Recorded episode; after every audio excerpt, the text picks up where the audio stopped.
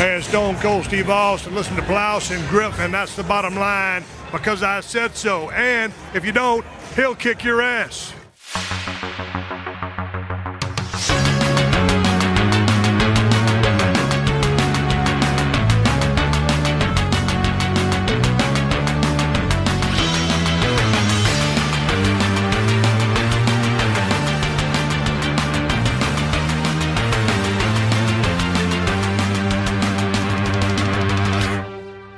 Moin Moin und hallo und herzlich willkommen. Eine weitere Ausgabe des Plauschangriffs hier auf Rocket Beans TV geht weiter mit äh, Folge Nummer 3. Mittlerweile können wir uns eine Serie nennen, wahrscheinlich, mit dieser Unterkategorie.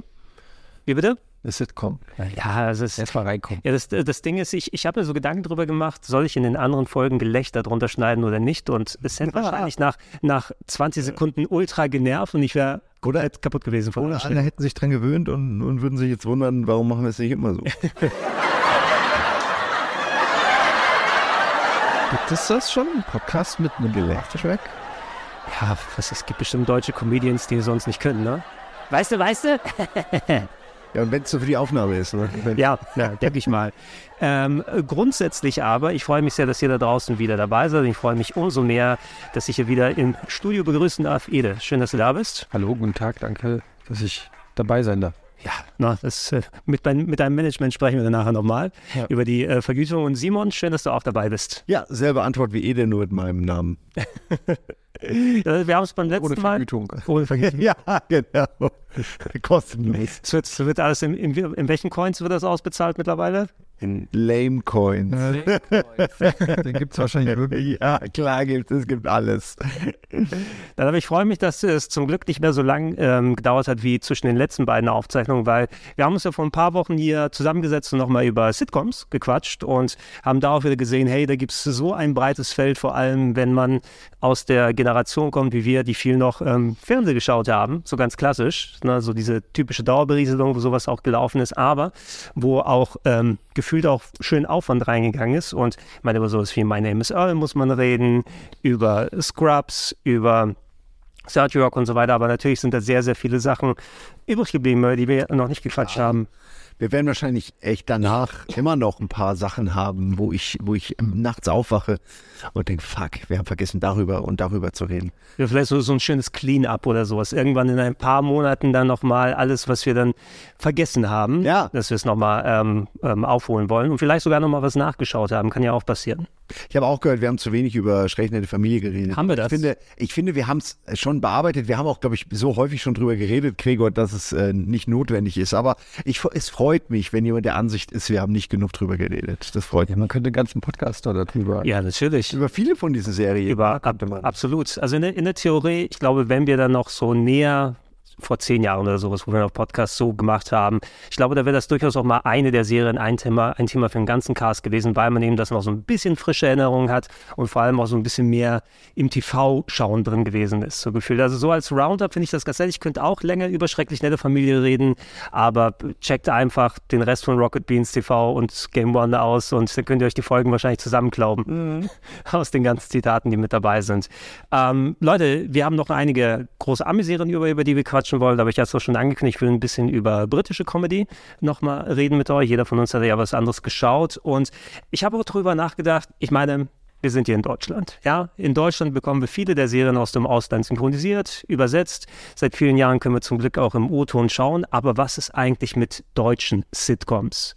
Allgemein mit deutschem Humor. Ich google es gerade schon, aber ich hatte den Namen vergessen, weil da sind wir eigentlich schon, haben wir eigentlich die perfekte Brücke. Es gab nämlich ja eine deutsche Version von Schrecklich nette Familie. Ja, Exakt. den Strunz. Schießen die Strunz? Die Strunk, Strunks, glaube ich. Strunk.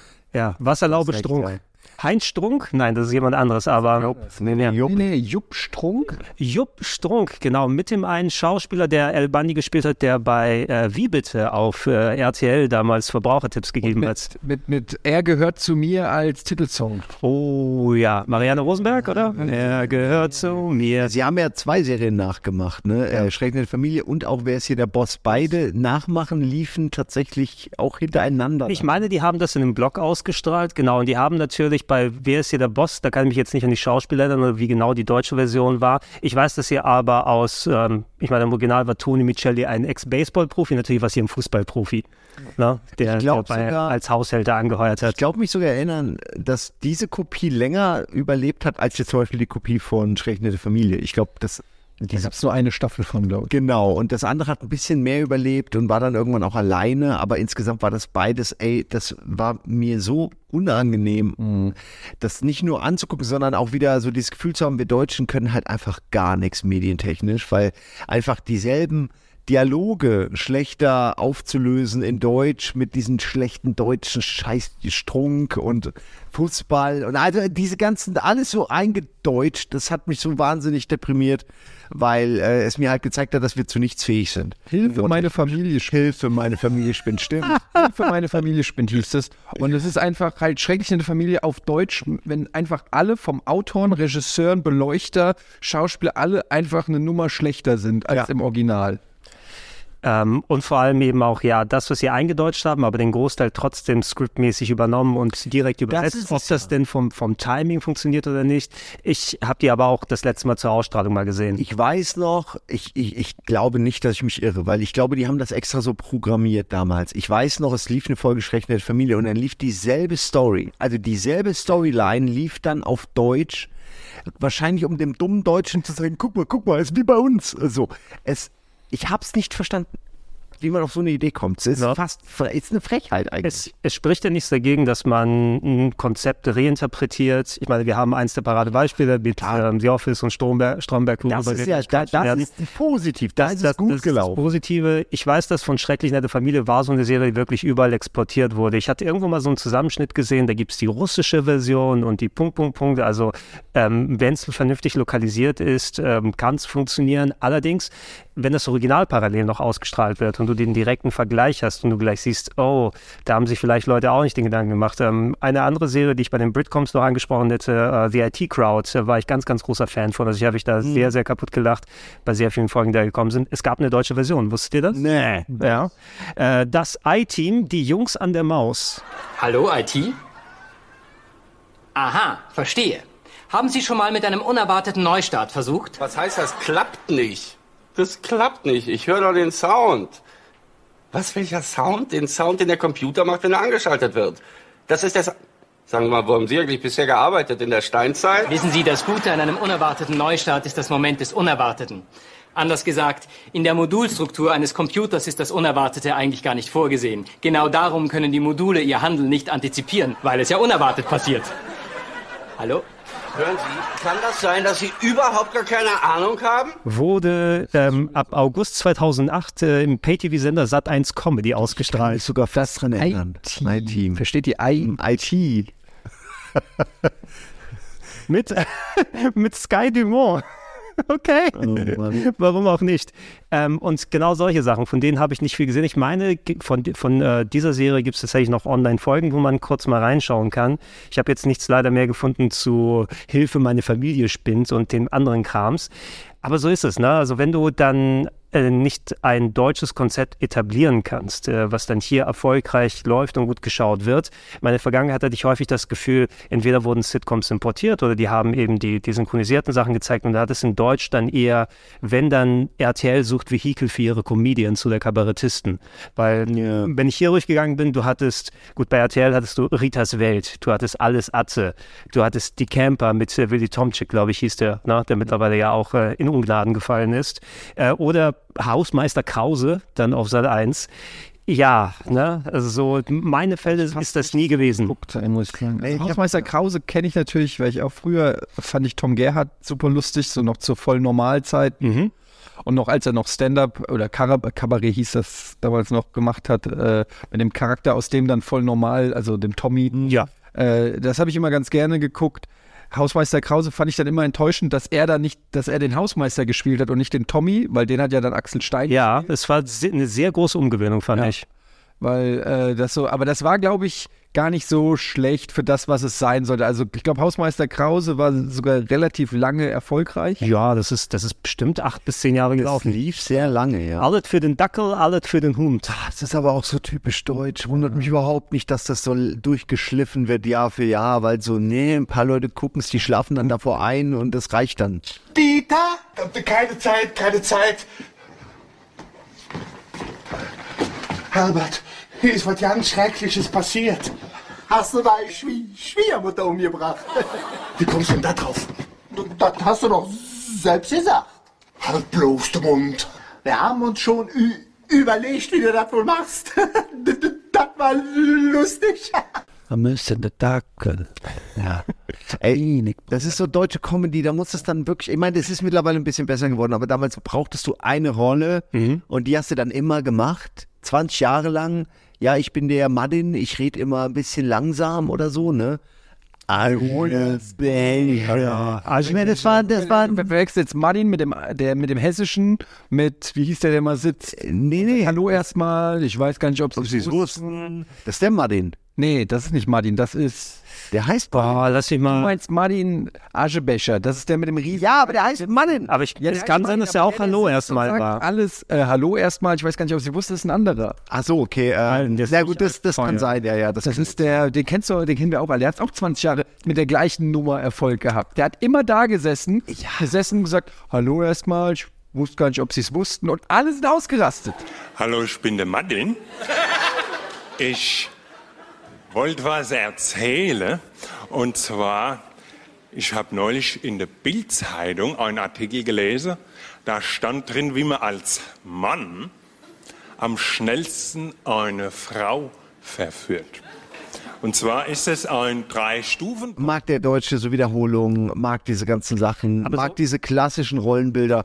Ich, äh, ich glaube, es ist mittlerweile durch, das Thema. Aber es war eine Zeit lang extrem st- störend. Der Deutsche mag Klamauk oder mochte Klamauk. Übersichtlichen Humor. Ja, einfach noch, äh, Klamauk wäre ja eher Slapstick übersetzt, aber ich meine wirklich so, wir kommen ja mehr, unser Humor kommt ja mehr so vom, von den Büttenreden und vom Karneval und so. ja. Ein Witz, ein bisschen versaut, ein bisschen schweinischer Witz, wo Opa äh, und Oma mal kichern können, weil sie eigentlich so spießig und verkrampft sind. Aber es ist so, ähm, äh, es ist wenig Beobachtung, also klar gibt es auch Ausnahmen, ne? Also, äh, aber es ist irgendwie so, diese ganzen Mainstream-Sachen, die auf RTL und Sat 1 liefen, ich muss sagen, die äh, habe ich auch ehrlich gesagt alle nie wirklich, also nie wirklich verfolgt. Ich, ich habe reingeguckt immer so, auch weil es immer lief. Weißt du, du hast dann teilweise erst zehn Minuten zu spät gemerkt, ach scheiße, da läuft ja gerade schon das Amt. Äh, obwohl weil vorher irgendwas anderes lief. Ja, und dann guckst du halt und denkst dir, warum, warum lache ich nicht? Ach so, weil, weil das Amt hier läuft.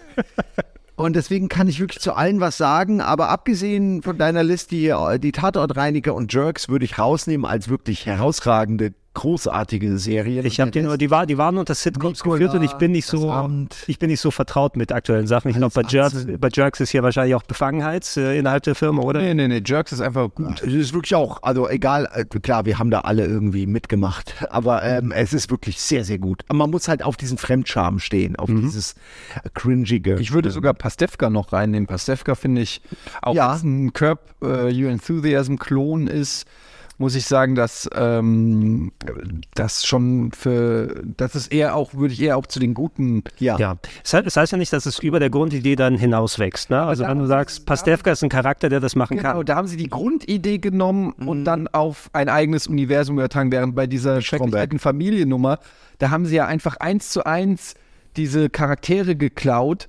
Ähm, also es wäre ja so, als ob Pastewka einen reichen Hollywood äh, Der vorher Seinfeld gemacht der Seinfeld gemacht hätte, das spielen würde, dann würde ja auch jeder sagen, das ist Quatsch. Aber Paske, Pastewka äh, trifft ja auch auf äh, die Umfelder und die Leute, die, die man ihm zutrauen würde. Was, was kann man machen? Ja. Das finde ich auch. Das Meier macht es ja auch gut. Er ist ja ein super guter äh, Comedy-Schauspieler. Also da, da freue ich mich, dass das geklappt hat. Aber am Anfang dachte ich auch, was echt, die machen das jetzt, die kopieren das. Aber mittlerweile habe ich da meinen Frieden mitgemacht. Ja, es ist alles den, den Nerv treffen und dann eben sich individualisieren. Ähm, wenn, wenn ich bei mir zurückdenke, einfach so was, da ich sowieso immer gern Sitcoms geschaut habe, aber jetzt als, als kleines Kind in den 80ern und dann 90ern, da ist super, super viel sowieso im Fernsehen aus den 70ern aufgearbeitet gewesen. Und wenn dann deutscher Humor, es war die ganz frühen Sachen, so wie Sketch-Up, ich weiß nicht, ob ihr euch noch dran erinnern könnt, Dieter Krebs, Iris Berben, so Sketch-TV, ähm, so diese ganzen Sketche, Harald Junke, Eddie Arndt oder wie sie alle hießen, die dann so diese, diese Gags verbaut haben, wo, woraus sich dann eben diese anderen Sketch-Comedies später entsponnen haben. Mensch Markus äh, oder das Anke Engelke-Ding, ich glaube in aktuell hier äh, die dreisten drei oder sowas. Der Dicke und der Belgier. Der Dick, uff, der Dicke und der Belgier. Das war ganz noch lustig. Da, der, der Dicke und der Belgier kann ich mich noch erinnern, dass ich da manchmal gelacht habe. Aber ist auch schon sehr alt, ne? Mhm. An 80er Jahre oder Humor. Nee, das war, das war uns, aber es war eine 2000er Serie, oder? Der Dicke und der Dicke Belgier. und der Belgier. Doch. Also, das Ja. kann ich mir nicht vorstellen, weil ich habe das gesehen, noch bei, da habe ich noch bei meinen Eltern gelebt. Das kann ich mir eigentlich nicht vorstellen. Dicke und der Belgier. Für mich ist das so 80er, äh, 90er spätestens. Aber das, das Ding war, ich war eher dran gewöhnt, dass du Comedians oder Sketche hattest. Ne? Du hast ja auch schon mal gesagt, jeder, wenn du so Leute hattest, die dann aus dem Kabarett gekommen sind. Früher hast du Kabarettist gesagt, wenn es auch noch diesen kleinen politischen Twist hatte. Heute würdest du, glaube ich, allgemein Comedian es mitnehmen. Ähm, wie ist dieses ähm, Scheibenwischer oder sowas, wo dann auch so Nachwuchsleute dann mal aufgetreten sind. genau. Und so in der, wenn wir auf Klassenreise in den 80ern und 90ern gewesen sind, packen wir das Album vom Otto oder so rein, ne? damit wir uns alle nochmal kaputt lachen können. So da ist das dann heraus entwachsen. Nur was hängen geblieben ist, es sind die machen Sketch-Comedy, ähm, die holen Sketch-Comedians oder Comedians daran, die dann sowas wie alles Atze. Du musst schon auf den Charakter von Atze Schröder stehen, der dann in ein Umfeld gepackt wird, um dort leidlich lustiger selbst zu sein. Mir ist aufgefallen, dass das auch, wenn man jetzt mal guckt, Hausmeister Krause, Ritas Welt, alles Atze, die Camper, das Amt. Ich weiß nicht, was Nikola ist, sie nicht in einem, äh, der Moment war, sagst du nicht im Krankenhaus. Nikola war Krankenhaus. Also das sind, was ich damit weiß, sind alles diese Jobs, so unterer Mittelstand oder wie man sagt. Also es, da ist jetzt niemand, ähm, der einen Job hat, äh, wo man irgendwie, also ich weiß nicht, sowas wie Alec Baldwin, über den man ja auch lacht, obwohl er der, der mega Reiche in 30 Rock ist und halt offensichtlich über allem steht. Also man lacht irgendwie gerne über die kleineren Leute. Ist so ein bisschen jetzt aufgrund, ist ganz simpel jetzt mal nur von mir zusammengebrochen. jetzt. Der, der Sarkasmus vielleicht. Die Leute, die in solchen Situationen sind, sind gern mal ein bisschen schroffer. Okay, Deshalb wie nimmt so, man das ab, dass sie so die ganze Zeit deshalb hier, ein bisschen Ritas Welt oder sowas. Wenn die an der Supermarktkasse sitzt, dann weißt du, dass die gern mal schnippisch sein kann. So, wer von Ihnen fühlt sich der Herausforderung gewachsen, mit der neuen Technologie umzugehen? Ich, ich bin technisch sehr interessiert.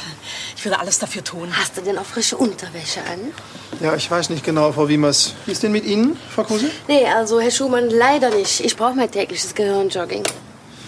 Gut, Frau Wiemers. Aber stellen Sie sich das bitte nicht so einfach vor, ja? Die Kasse wird komplett digital gesteuert. Überhaupt kein Problem für mich. Oh, Moment, was ist das denn? Habe ich gleich wieder. Tut mir leid, habe ich neu. Ja, Frau Kruse. Sie übernehmen die Scannerkasse. Hm?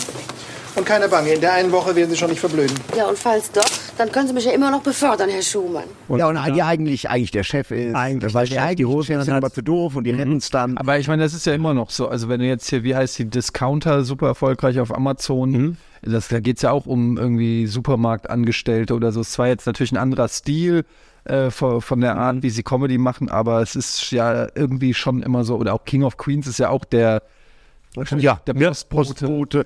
Ja, Also, ähm, Also Werbeagentur-Mitarbeiter sieht man selten in deutschen Comedy-Serien oder irgend sowas, sag ich mal, was man halt irgendwie immer mit sowas verbindet. Wahrscheinlich, weil die Leute dann auch, man will natürlich, dass die Leute relaten können und irgendwie so Ja. mit dieser unteren Mittelschicht, so da kannst du, entweder du kommst aus ihr oder du kennst sie, weil du Kontakt mit ihr hast oder so, kannst du wahrscheinlich besser, äh, aber ich meine, es gibt ja dafür auch eine Milliarde Anwaltsserien. Also da ist ja nicht so, dass das nicht abgebildet wird, nur vielleicht nicht so im Comedy-Kontext. Nee, genau, das meinte ich ja. Ist mir nur aufgefallen. Ich weiß gar nicht, was man darüber, über das deutsche Volk Ja. sagen kann, aber ich fand es interessant. Also diese, ob, egal ob es jetzt Deutschland oder andere Länder gewesen sind, ist eh alles vollgepackt mit so Procedurals, Polizeiserien, während in Amerika ist dann die Law and Orders und SVUs und wie sie alle heißen gewesen sind. Da Deutschland hattest ist Krimiland auf Genau, da hattest du hier auch alles vollgepumpt, entweder mit den öffentlich-rechtlichen Sachen, keine Ahnung, wie die jetzt alle hießen. Auf RTL gab es dann auch ähm, hier Polizeiwache schieß mich tot oder Deutschland ist ja bekannt als Alarm für Cobra 11. Land. Also der, ich meine, Gut, Tatort, Tatort, an klar. und, und also das ist ja, wie viele allein öffentlich-rechtliche Krimiserien es gibt. Also das ist unfassbar und äh, ich kenne auch wirklich viele Leute im näheren Bekanntenkreis, die den Scheiß gucken. Mhm. Also wirklich, ich kenne die, kenne die Tatort. Junkies, die sich äh, sonntags dann vorm Tatort treffen, sind vielleicht weniger geworden, aber die gibt's genauso wie irgendwelche Schweden-Krimis oder ähm, meine Frau ist ja auch, die guckt die ganze Zeit irgendwelche Serientäter-Dokus oder so. Oh, True Crime ist ganz schlimm. Ja, äh, ich brauche das zum Einschlafen. Das, ist- das ist unglaublich. Mörderporn. Das wird nie. Das, das hört überhaupt nicht auf. Und meine Mutter zum Beispiel liest, seit ich denken kann, liest die Krimis. Die liest Krimis. Immer irgendwas, irgendwo, wo einer umgebracht wird, ein Mordfall aufgeklärt wird. Immer. Seit 100 Jahren. Vielleicht, weil man da irgendwann die Mechanismen kennt, weil es leicht zu lesen ist, dadurch, dass man schon weiß, irgendwie was passiert, so ein bisschen. Ich, ich frage mich das auch. Meine Mutter liebt jede Art von Krimi. Die guckt die drei, vier Mal. Barnaby, die ganzen Sachen. Und da ist auch, sind auch gute Sachen dabei. Aber ich will doch mein Leben lang nicht nur ein Genre gucken. Das ist einfach Ich habe ich hab mehr als genug Mord ist dir Hobby geschaut. Und Matlock. Madlock habe ich auch geguckt. Das liebe das alle geschaut. Habe ich aber auch gerne gesehen. Ob es es, gibt cool. es gibt da auch, es gibt echt gute klassische Ich Krimis. sag, also ich habe vor, vor einiger Zeit mal wieder ab und zu mal ein paar alte Folgen von Columbo mir angeschaut, weil ich immer noch geil finde. Ja, ich Ich hatte mal eine Phase Monk. Monk ist auch Ja, toll. ich hatte mal eine Monk-Phase und ich hatte mal, aber das war nicht lange, das war vielleicht so ein Jahr oder so, hatte ich eine CSI Miami-Phase. Das hier ist einfach die Brille, ne? Äh, David Caruso, oder? Ich habe das irgendwie immer abends zum Einschlafen geguckt und es war so, ähm, ja, so unterfordernd in einer gewissen Weise, dass du das so, du konntest es so gucken und es war so harmlos auf eine, auf so eine entspannte Art und Weise und so klischeehaft, aber so, weiß ich, da ist, kannst du einfach wie Wasser Jetzt, trinken. absolut. Man kann sich quasi emotional reinlegen in so eine Serie, die einen nicht zu viel dann äh, beansprucht, aber genug beansprucht, dass man nicht über seine Probleme ganz groß nachdenken muss. Sowas wie, äh, wenn wir, Simon, wir haben ja über Sci-Fi-Serien gequatscht, ne? das war trotzdem das ganze Sonntag- und Samstagsprogramm vollgeballert. Dazwischen mal eine Folge Jack oder so. Die, das ist auch für, für zwölf Da hat sie noch versenden müssen. Die mit den Düsenjägern. Die mit den Düsen, die, Ja, die, die, die Anwälte bei der Air Force. Anwälte bei der Air Force, echt so. Was machen die? Was, was machen die den ganzen Tag? Und daraus entsponnen ist ja NCIS, was die amerikanische erfolgreichste Serie überhaupt ist. Immer noch alles läuft seit 20 Staffeln oder so. Ja, da gibt es auch noch Ableger von. Ne? Ja, ja, es gibt NCIS, boah, New Orleans, noch irgendwas. Also auf jeden Fall gibt es da etliche Spin-offs. Wie geil ist das? Guck mal, ich bin Souls-Fan. Ich muss immer alle fünf Jahre warten, bis mal ein Souls-Spiel rauskommt. Dann kann ich da abnörden. Stell dir mal vor, du bist statt Souls-Fan, du bist einfach Krimi-Fan. Oder du bist so, du bist genau so ein SUV oder SVU oder wie das heißt. Oder, oder CSI, äh, CSI oder CIS oder wie die alle heißen, Fan. Du, du kannst von morgens bis abends, für den Rest deines Lebens hast du Stuff, den du nutzen kannst. Ich weiß nicht, ob es gut ist, aber ja, es ist so. Oder? Ja, klar. Ne, du, du könntest versorgt sein bis in alle Ewigkeit. Ich habe übrigens, wo wir, ich weiß nicht, ob es auch als Sitcom äh, durchgeht, ich habe, weil es zurzeit auf Disney Plus ist und ich früher Fan war, aber es ist so lange her, dass ich wissen wollte, ob ich immer noch das nachvollziehen kann, habe ich äh, die ersten drei Folgen Ellie McBeal geguckt. Oh, okay. Und es ist schon, also man, dieser 90s Touch in dieser Serie ist natürlich schon sehr, sehr krass. Schon, das fängt schon beim Intro an mit so einer schmalzigen Musik und Charakteren, die immer so kurz in ihren Szenen in, in irgendwelchen Alltagssituationen gezeigt werden. Dann kommt der Titel so ist anders als heute, wo jedes Intro irgendwie so schon ein kleines Kunstwerk für sich ist. Mit so einem catchy Song, der auch schon genau alles sagt. I'm lonely, but I'm happy in a big city. Irgendwie so, weißt du, das ist fast schon im Song alles zusammen, was im, im Rums in der Serie geht. Ähm, und trotzdem muss ich sagen, war die Serie, äh, ist die, hat die immer noch ihren Charme. Zum einen, weil Callista Flockhart echt äh, super süß und super, ja, so, so einen Charakter kannte ich bis dahin noch nicht. Einerseits so super unsicher, und verschüchtert, andererseits aber auch schlagfertig. Und dann haben die halt auch diese Minimatzen äh, schon gehabt, wo, äh, weiß ich nicht, wo, wo sie, weil da kommt Love Interest 1 kommt rein und ihr Kopf wird plötzlich zu einem Luftballon und bläst so auf. Solche Geschichten, ja. Und äh, das, finde ich, war eigentlich schon. Ja, so, also, so wie auch Scrubs und so, ne, das war schon irgendwie fresh damals. Ja, in den meisten Fällen würde ich mal jetzt schätzen, die Leute gucken nicht, um zu sehen, was ist das Mysterium und wie kann es aufgelöst werden oder was ist das Problem, sondern wie reagieren die Charaktere damit, wie bringen sie sich ein, wie verändern sie die Story nochmal. Sonst, äh, wenn du gar keine Charaktere hast, bei denen du dich bei einem NCIS dranhängen kannst oder sagst, oh, jetzt kommt, wie heißt der, Dinoso wieder und macht diesen Scheiß und alles, ähm, ist ja auch scheißegal, ob die jetzt den Verbrecher fangen oder nicht. Das Mysterium will ich nicht mitnehmen. Äh, ist mir eingefallen, ich hatte auch eine Zeit lang Boston Legal geguckt, ich weiß nicht, ob das mal jemand geschaut hat, das war so Anfang der 2000er. Ist das mit Shatner? Das ist das mit Shatner und äh, mit äh, James Spader. Aber Boston Legal ist doch, die haben noch irgendeine Serie gemacht, die Macher. Äh, ja, ja, ja, die hatten auch was gemacht. Die müssen nochmal checken. Das kommt diese ganze Anfangs 2000er. Suits ist, glaube ich, auch von denen. Ist es, ist es Suits von denen? Nicht sicher, aber Boston Legal und Suits ist, glaube ich, von den Also Boss, Boss, das war so die Zeit, wo Was ich ich von Suits weiß, ist, dass da Meghan Markle bekannt wurde. Und das Ah, ja, genau. Da, da, das lief immer rauf und runter bei den Royals dann im TV. Ja, sie, die hatten voll Bock, sie die ganze Zeit zu sehen. Ja, zeig mach mal mit. David, David E. Kelly, vielleicht ist das der Ellie McBeal-Typ, hat produziert Boston Legal. hat ganz viel gemacht. Der ist, glaube ich, sehr bekannt. David E. Kelly ist so. Äh, ja, Ellie McBeal hat der gemacht. L.A. Law. LA Law, ja. Wo die, die eine, Lies. da war, da war eine Anmeldung in den Fahr, äh, Fahrts, äh, äh, Fahrstuhlschacht gefallen. Ich glaube, das war so bei LA Law hat, ich hoffe, ich kriege das nicht durcheinander, die Schauspielerin mitgespielt, die Dr. Pulaski gespielt hat in Star Trek äh, TNG Staffel 2.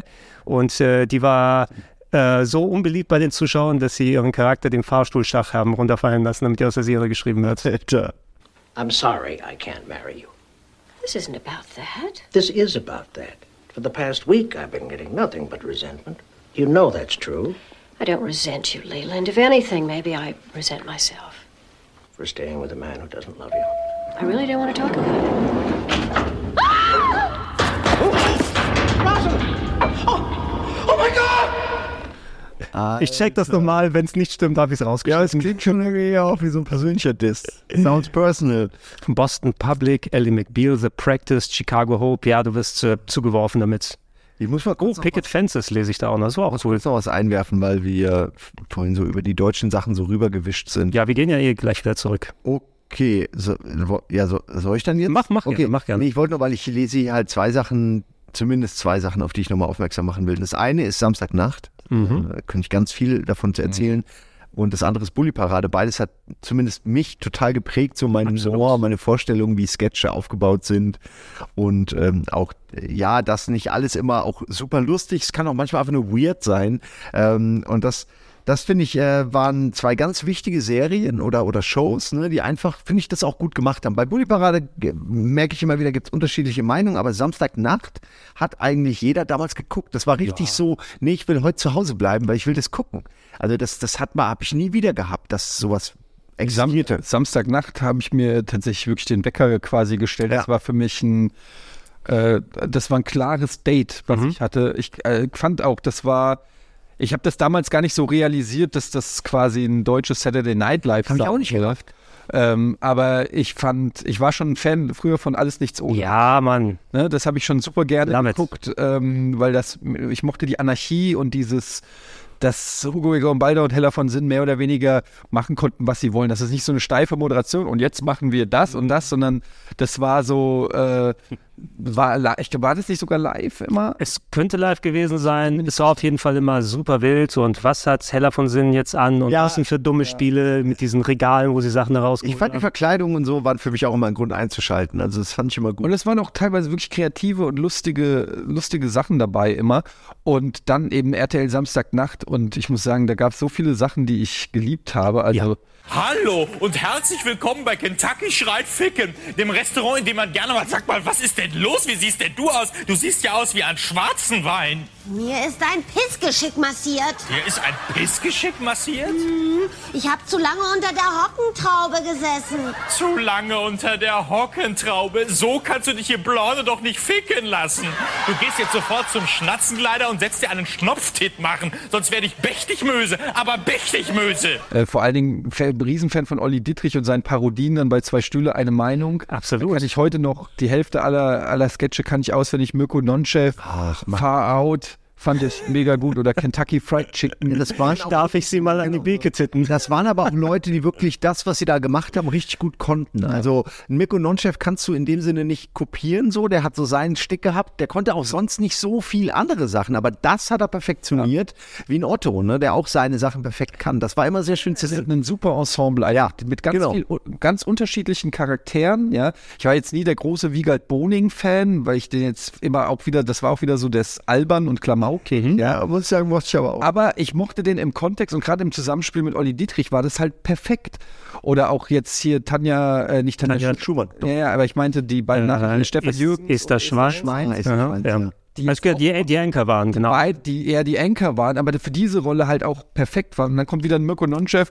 Hallo, ich bin der, der, der sprechende Haken auf der. Bür-" So völlig durchgeknallt und anarchisch und du wusstest irgendwie nie so richtig, äh, was geht. Und das fand ich alles, das war schon, das war echt bis heute ein absolutes Highlight. Absolut. Ihr, ihr habt eigentlich alles, alles schon ausgeführt, so dieses, diese Gelegenheit, Mirko, äh, Mirko Nonchef, ähm, hier, äh, Dings, wer hat mit uns noch mal häufiger hier was gemacht? Äh, Tommy Krabbeis. Ach ja, Tommy Krabbeis, ja, ja. wo raus Kommt später dazu. kam er hatte spät, das genau, er war später dazu zu kommen, als es dann schon so ein bisschen abflachte und das war sein, deswegen wird er, wird er gerne vergessen, aber eigentlich äh, war der auch äh, ein wichtiges Ja, der, also mit, mit den Jahren musst du natürlich nach und nach oder du wirst so ein Ensemble ein bisschen durchmischen. Ich habe auch noch eine ganz, ganz große Nostalgie für, für die Chord-Truppe von damals. Ich war trotzdem ein kleines bisschen star, starstruck, muss ich sagen, bei, bei Tommy Krabweis, wo auch man, das es hat Ja, ich- Leute im Fernsehen, diese ganzen Jokes und Gags zu sehen. Ich glaube, er hat ja mit Mirko Nonchef dann Far Out gemacht und den ganzen anderen Kram. Ich bin auch, äh, wie es schon ausgeführt hat, also ähm, hier äh, Olli Dittrich und Wiegald Boning gerade im Zusammenspiel. Ich habe beide Alben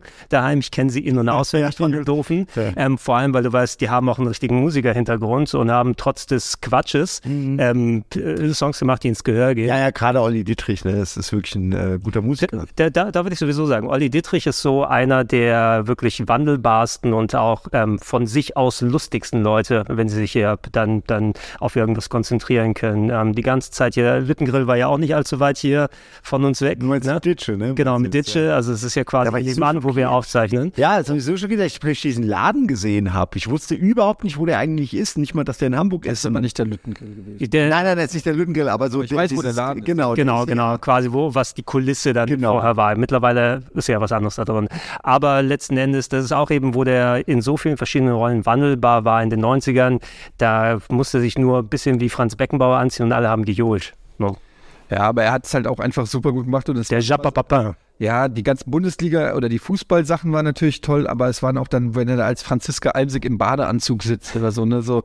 Und das, das Schöne ist ja dann auch immer so bierernst. Also das war ja das, was es so lustig gemacht hat, dass dann sitzt, dann sitzt der Olli Dietrich mit Schwimmflügeln und, und, und rosa Badeanzug und als Franziska Almsig verzieht keine Miene und, ähm, das war schon, also das war ein absolutes Highlight. Da gab's, das habe ich geliebt als Kind wirklich. Aber die haben es halt auch nicht hingekriegt, das, was Saturday Night Live in Amerika hinkriegt. Die müssen ja auch regelmäßig ihr Ensemble wechseln.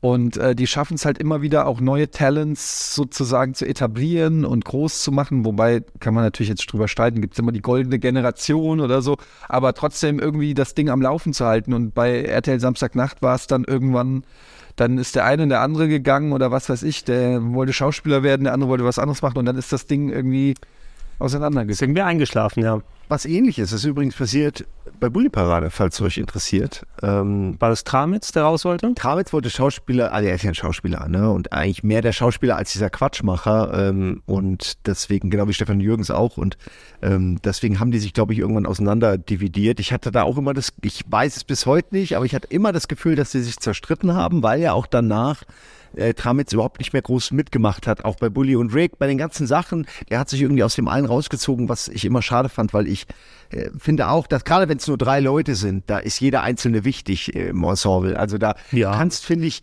Bully Parade ohne äh, Tramitz war, also geht, haben sie ja gar nicht gemacht auch, aber wäre für mich auch nicht machbar gewesen, gerade weil du jemanden brauchst, der dann halt bierernst diese Schauspielerrollen auch übernimmt und das auch gut macht. Und ich fand es immer super schade, aber vielleicht ist auch richtig, weil Bully Parade genau dann noch aufgehört hat, wo es gerade anfing, so ein bisschen äh, wie sich zu wiederholen, sage ich mal. Und dann kamen die Filme und dann war das ja eh durch. Spätestens da war das Thema ja durch. Dann war irgendwie Bully Herbig der neue Superstar und, und, und Rick Cavanian war erstmal auch weg vom Fenster. Ja, da, da hatten wir, ja, Simon, in tausend anderen Formaten schon mal zwischendurch immer Ja, ja, drüber genau. gequatscht, was die Bulli-Parade angeht. Für mich auch super wichtig. Einfach so, irgendwann ist es ja rüber zu von RTL mit viel von den Comedy, da wirst du auf einmal auf Pro7. Äh, wenn du sowas wie Quatsch Comedy Club gehabt hast, wo du mal ein paar neue Kabarettisten oder Comedians Ja. kennenlernen kannst. Die Bulli-Parade, die finde ich gerade in diesem Triumvirat super funktioniert hat. Und ich fand auch viel, viel besser und viel, viel lustiger auch immer noch äh, mit, mit dem ganzen Kontext, wie die Filme dann gewesen sind. Ich war auch nie, Ja. selbst Show des Manitus gefiel mir persönlich nicht so gut, weil ich fand, da, da hatte sich schon sehr war schon sehr dünn, diesen Gag auf eineinhalb Stunden hochzuziehen. Ja, das auf jeden Fall. Ich mu muss aber sagen, dass der Shoot of Manitou für mich immer noch ein, ein toller Film war, weil ich da echt viel Spaß hatte. Aber ich mochte weder diese Winnetou-Idee noch die äh, plumpen Gags. Aber ich muss sagen, gerade auch mit Sky Dumont und so, das sind dann schon irgendwie Filme, die, äh, also den Film, auf den lasse ich nicht so viel kommen wie jetzt die anderen Filme. Die sind alle meiner Ansicht nach ziemlich scheiße. Traumschiff Surprise. Äh, Traumschiff Surprise ist furchtbar. Ich habe sie alle geguckt, so auch hier Lilly, Sissy und bla oder diese, nicht Lilly, Sissy, ne? Ist irgendwie äh, Schicksalsjahre in der Kaiser, nee, wie hieß es? Doch, es müsste Ja, aber wie ist der Film? Er hat ja diesen animierten Film und er war halt auch, du guckst das dann und denkst, okay, und Vicky auch. Sie haben jetzt Huibu, das ist alles so sorry, aber die haben halt einfach, das ist einfach fucking Money Grab. Die haben halt einfach gemerkt, diese alte Nostalgie funktioniert.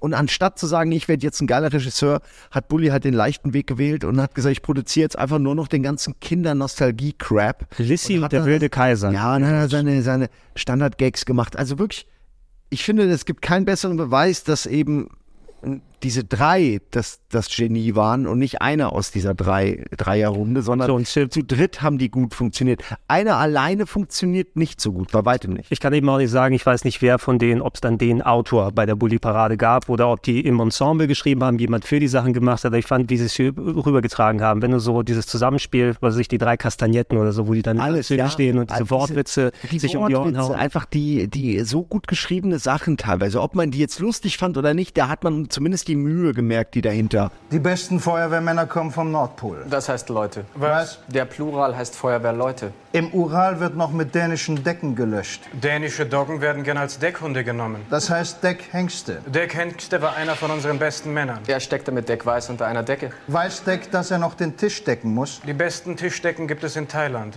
Thailändische Tischdecken passen nicht auf Thailand.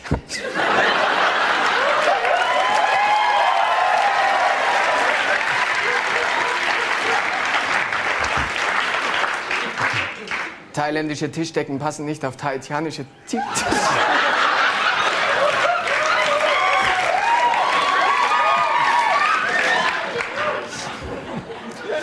Thailändische Tischdecken passen nicht auf haitianische Teaktische. Ja.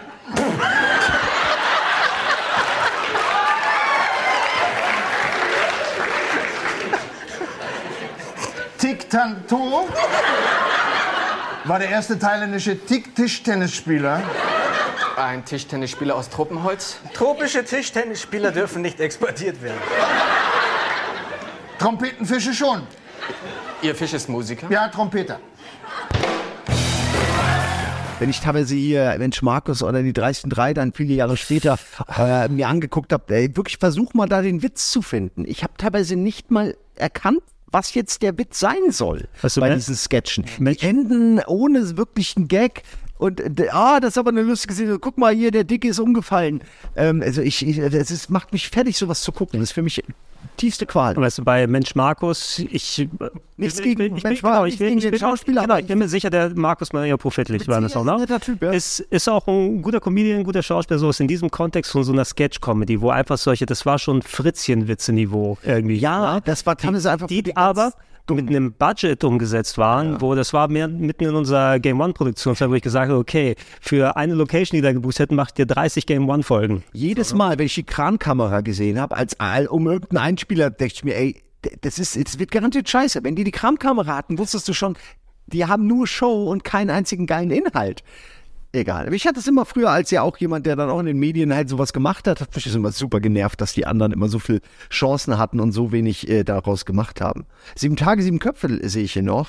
Und das ist natürlich noch was ganz anderes, ne? Ja, es war natürlich gemischt. ewig Einerseits lang gelaufen. bring, bringen viele Kabarettisten zusammen und nochmal, wo wir, lass mal gucken, was wir nochmal mit Rui Carell anstellen können. Da haben sie es, finde ich, geschafft, dass so neue Ensemble-Leute auch reingepasst haben. Also es war eh alles vorgeschrieben, aber ich konnte es auch nicht lang gucken. Aber so, das hat zumindest eine gewisse Qualität gehabt, gefühlt. Das ist super erfolgreich. Ja, ja, aber das ja, erfolgreich. ohne Ende oder ist auch Running Gags. Ähm, es lief ja eh dann. Ich meine, das war so ein Freitagnachtsprogramm zusammen mit einer anderen Serie, die ich jetzt hier nicht draufgeschrieben aufgeschrieben habe, weil sie ein bisschen anders ist, aber Freitagnacht-News ähm, hat auch ähm, sehr, sehr viel. Das gute A und Das so, gute ne? A. Das Ja, okay, die A. fand ich auch ganz Und auch, ja, selbst so viele, Henry Gründler, glaube ich, war der äh, Anchorman, du hattest Ruth Moschner, die da als erstes Mal aufgetaucht Eigentlich ist. so ein auch bisschen eine Vorlage für heute Show gewesen. Ja, Weil das- kam ja viel später. Das oder die Wochenshow vorher. Genau, die Stimmt, die Wochenshow. Also ich glaube, so dieses auf Sketche orientierten, äh, an News äh, sich äh, quasi orientierenden Sketch-Shows, die, die kriegen wir noch hin.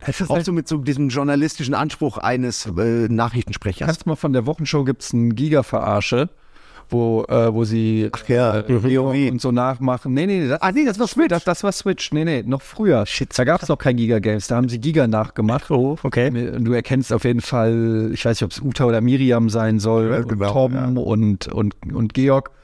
Und ich habe das neulich mal bei mir im Stream geguckt und reacted zu. Und es ist.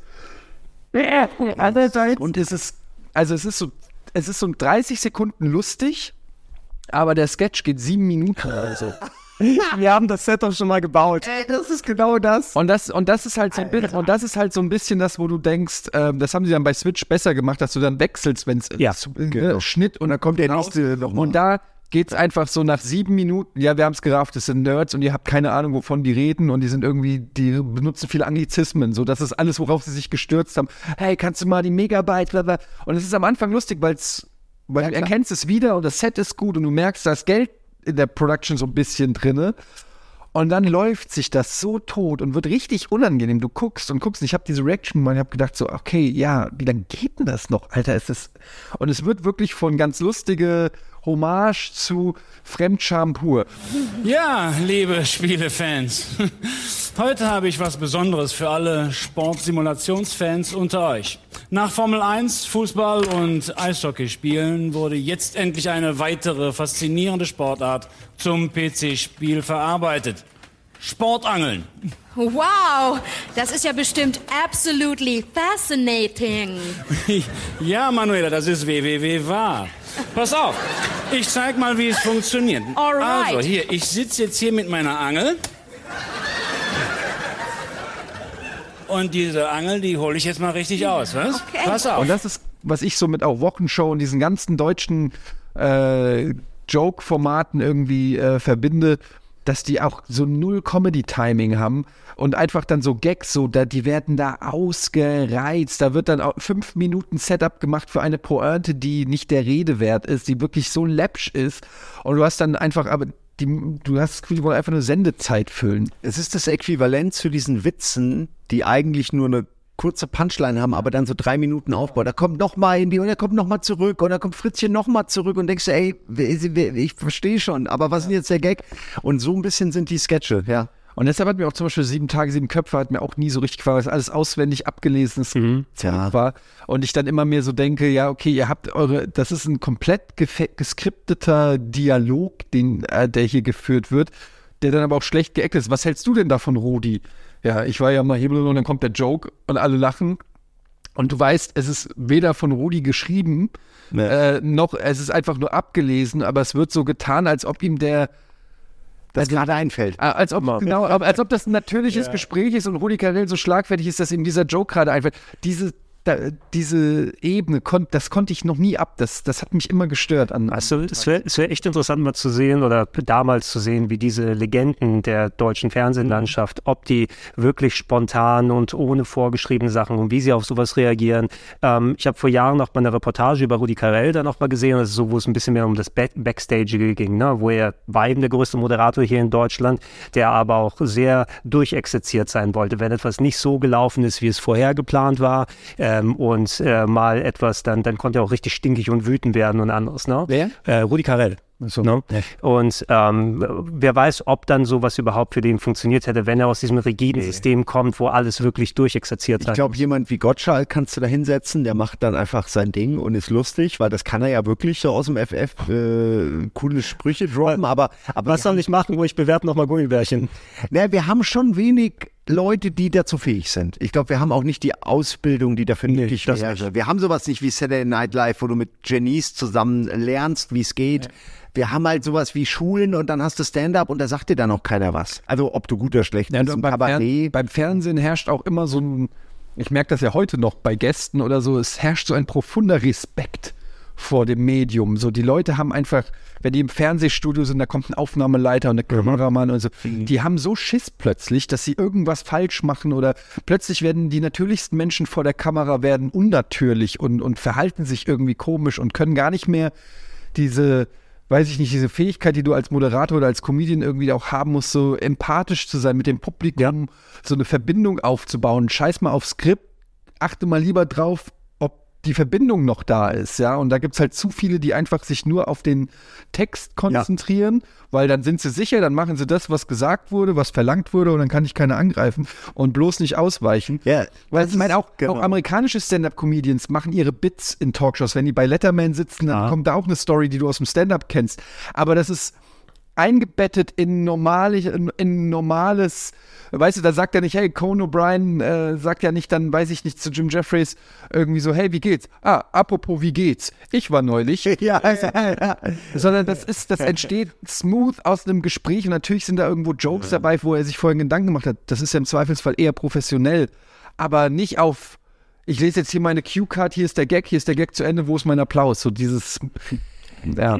Ja, du hast gerade bei solchen Leuten, meine, wir hatten auch mal über Conan O'Brien oder andere dann Late-Night-Leute gesprochen, sowieso einer meiner ganz, also meine ganz großen Vorbilder und Helden der damaligen Zeit gewesen, auch in Interviews mit Leuten. Wenn du ihn im Zusammenspiel hast mit dann aktuellen Stand-Up-Comedians, so, fallen mir die Namen wieder nicht ein, Jim Jeffries oder wie die dann alle heißen, du weißt, dass sie einen guten Rapport miteinander haben und äh, wenn ich mir so jemanden wie, sagen wir mal, Jimmy Fallon anschaue, wo ich das Gefühl habe, der kriegt das nicht so gut hin, sondern bei dem ist quasi das Anlachen da die ganze Zeit dabei schon, fehlt mir da das Gefühl, da auch wirklich die Emotionalität und das Echte daraus zu ziehen. Ja.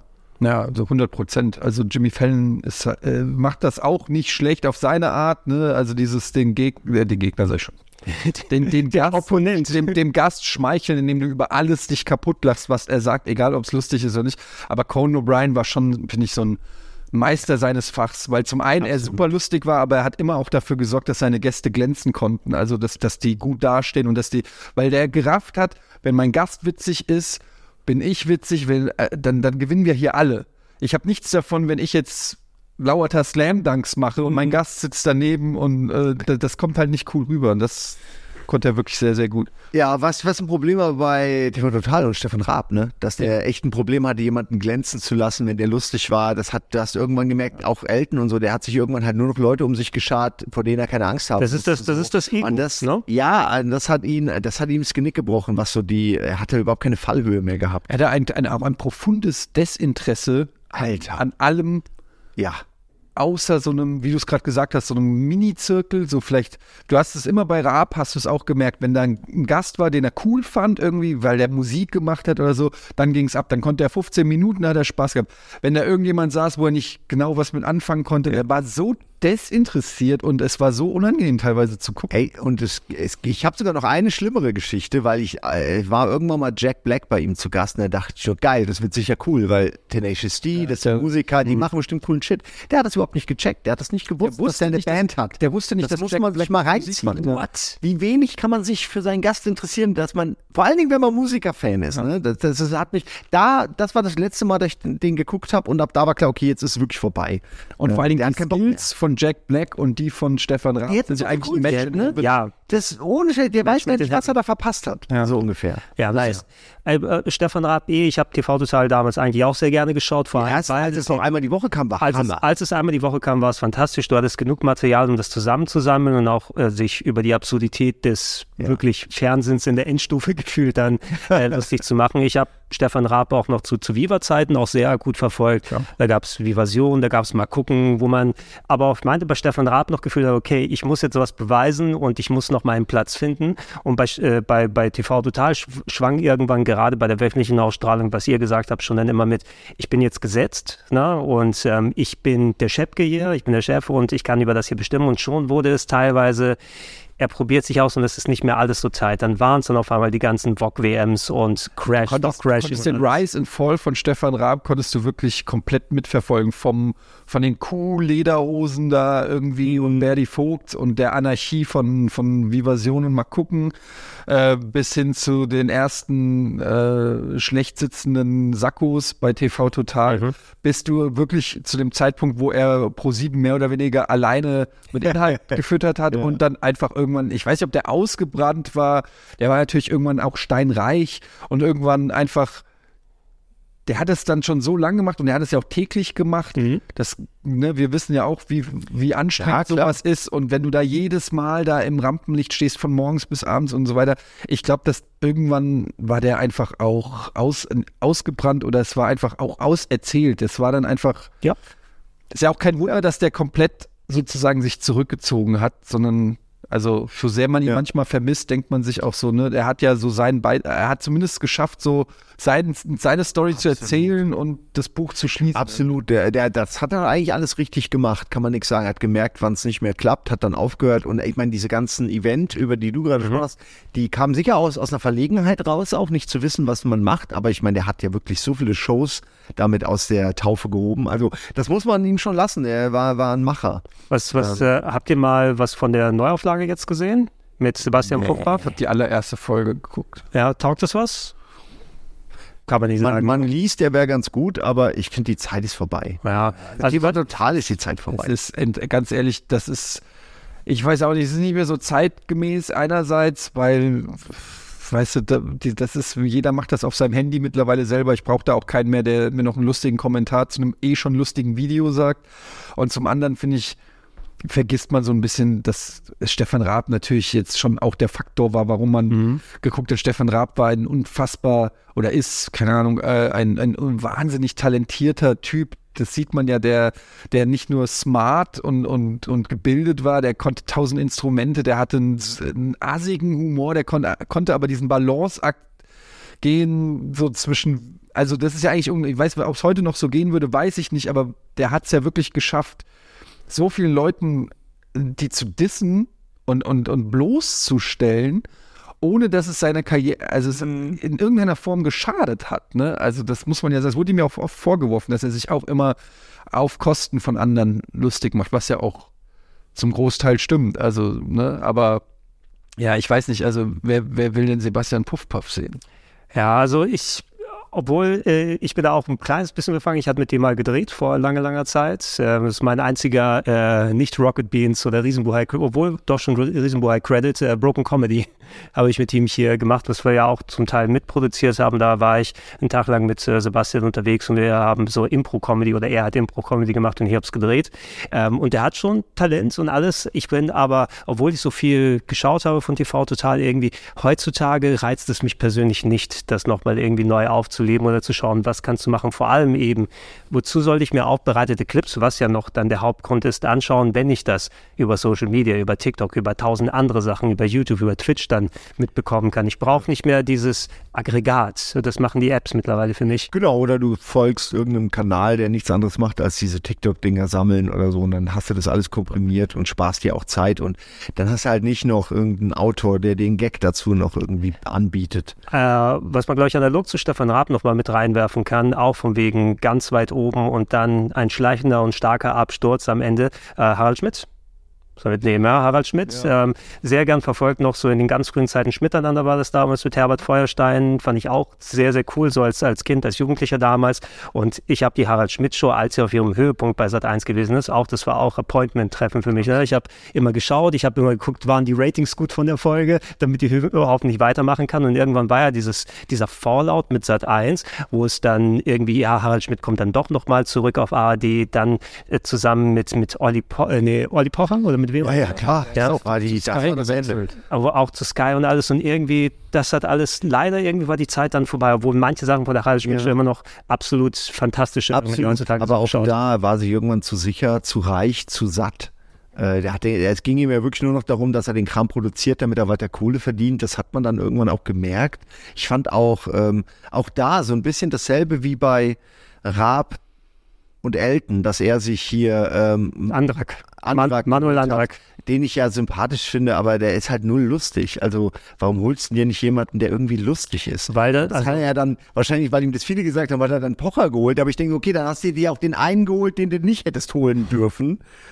And, Andrak durfte nicht lustiger als Harald Schmidt sein im Spontanen, sondern jemand, der so marginal noch äh, mitmachen kann. Ja, dieses Ego-Ding ist genau das, was du meintest über Conan O'Brien. Also wenn der andere lu- lustig ist, dann profitiere ich davon auch. Und in Deutschland hat das oft so eine Konkurrenzsituation. Weil, weil Und das ist- Conan hatte immerhin, An- Andy Richter war ein richtig guter Sidekick, weil er auch seine eigene Art von Humor hatte und nie quasi der Untergebene war, sondern er hat beigesteuert. Immer. Man braucht schon einen Sidekick, finde ich, für solche Sachen. Das ist schon gut, wenn man den das, hat. Das für so ein Late-Night-Format, damit du dir ein paar Bälle zuspielen kannst und so, das macht schon, das macht schon Sinn. Ich war riesen, also äh, bin, war, keine Ahnung, absoluter riesen Harald Schmidt-Fan. Also ich, ohne den wäre ich niemals in diese Branche gekommen. Ich hatte, es steht auch in meiner Abi-Zeitung, steht auch äh, unter den Kommentaren von den anderen Schülern, möchte gern Harald Schmidt.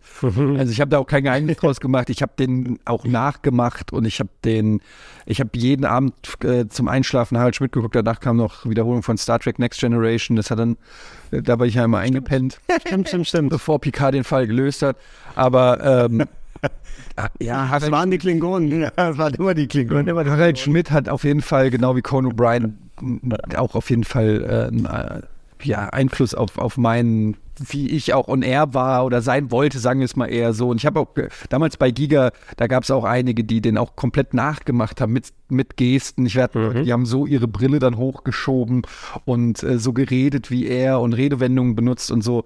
Äh, ich habe mir manchmal gucke ich mir alte Sachen von Giga an, da merke ich auch, da oh, guck, da ist meine, da ist meine Stefan Raab Phase, da ist meine Harald Schmidt Phase, da merke ich so richtig, wie ich, wie ich versuche zu klingen wie die oder so. Ah, wollen wir mal gucken, was im Internet noch gibt? Ah? Irgendwie so, weißt du, so, wo ich dann so denke, oh Gott, ist das unangenehm, weil ich, aber es ist ja normal, ne? Du hast halt irgendwie. Ja, Imitation ist, ist ganz Und machst da irgendwie was nach, was du dir abgeguckt hast.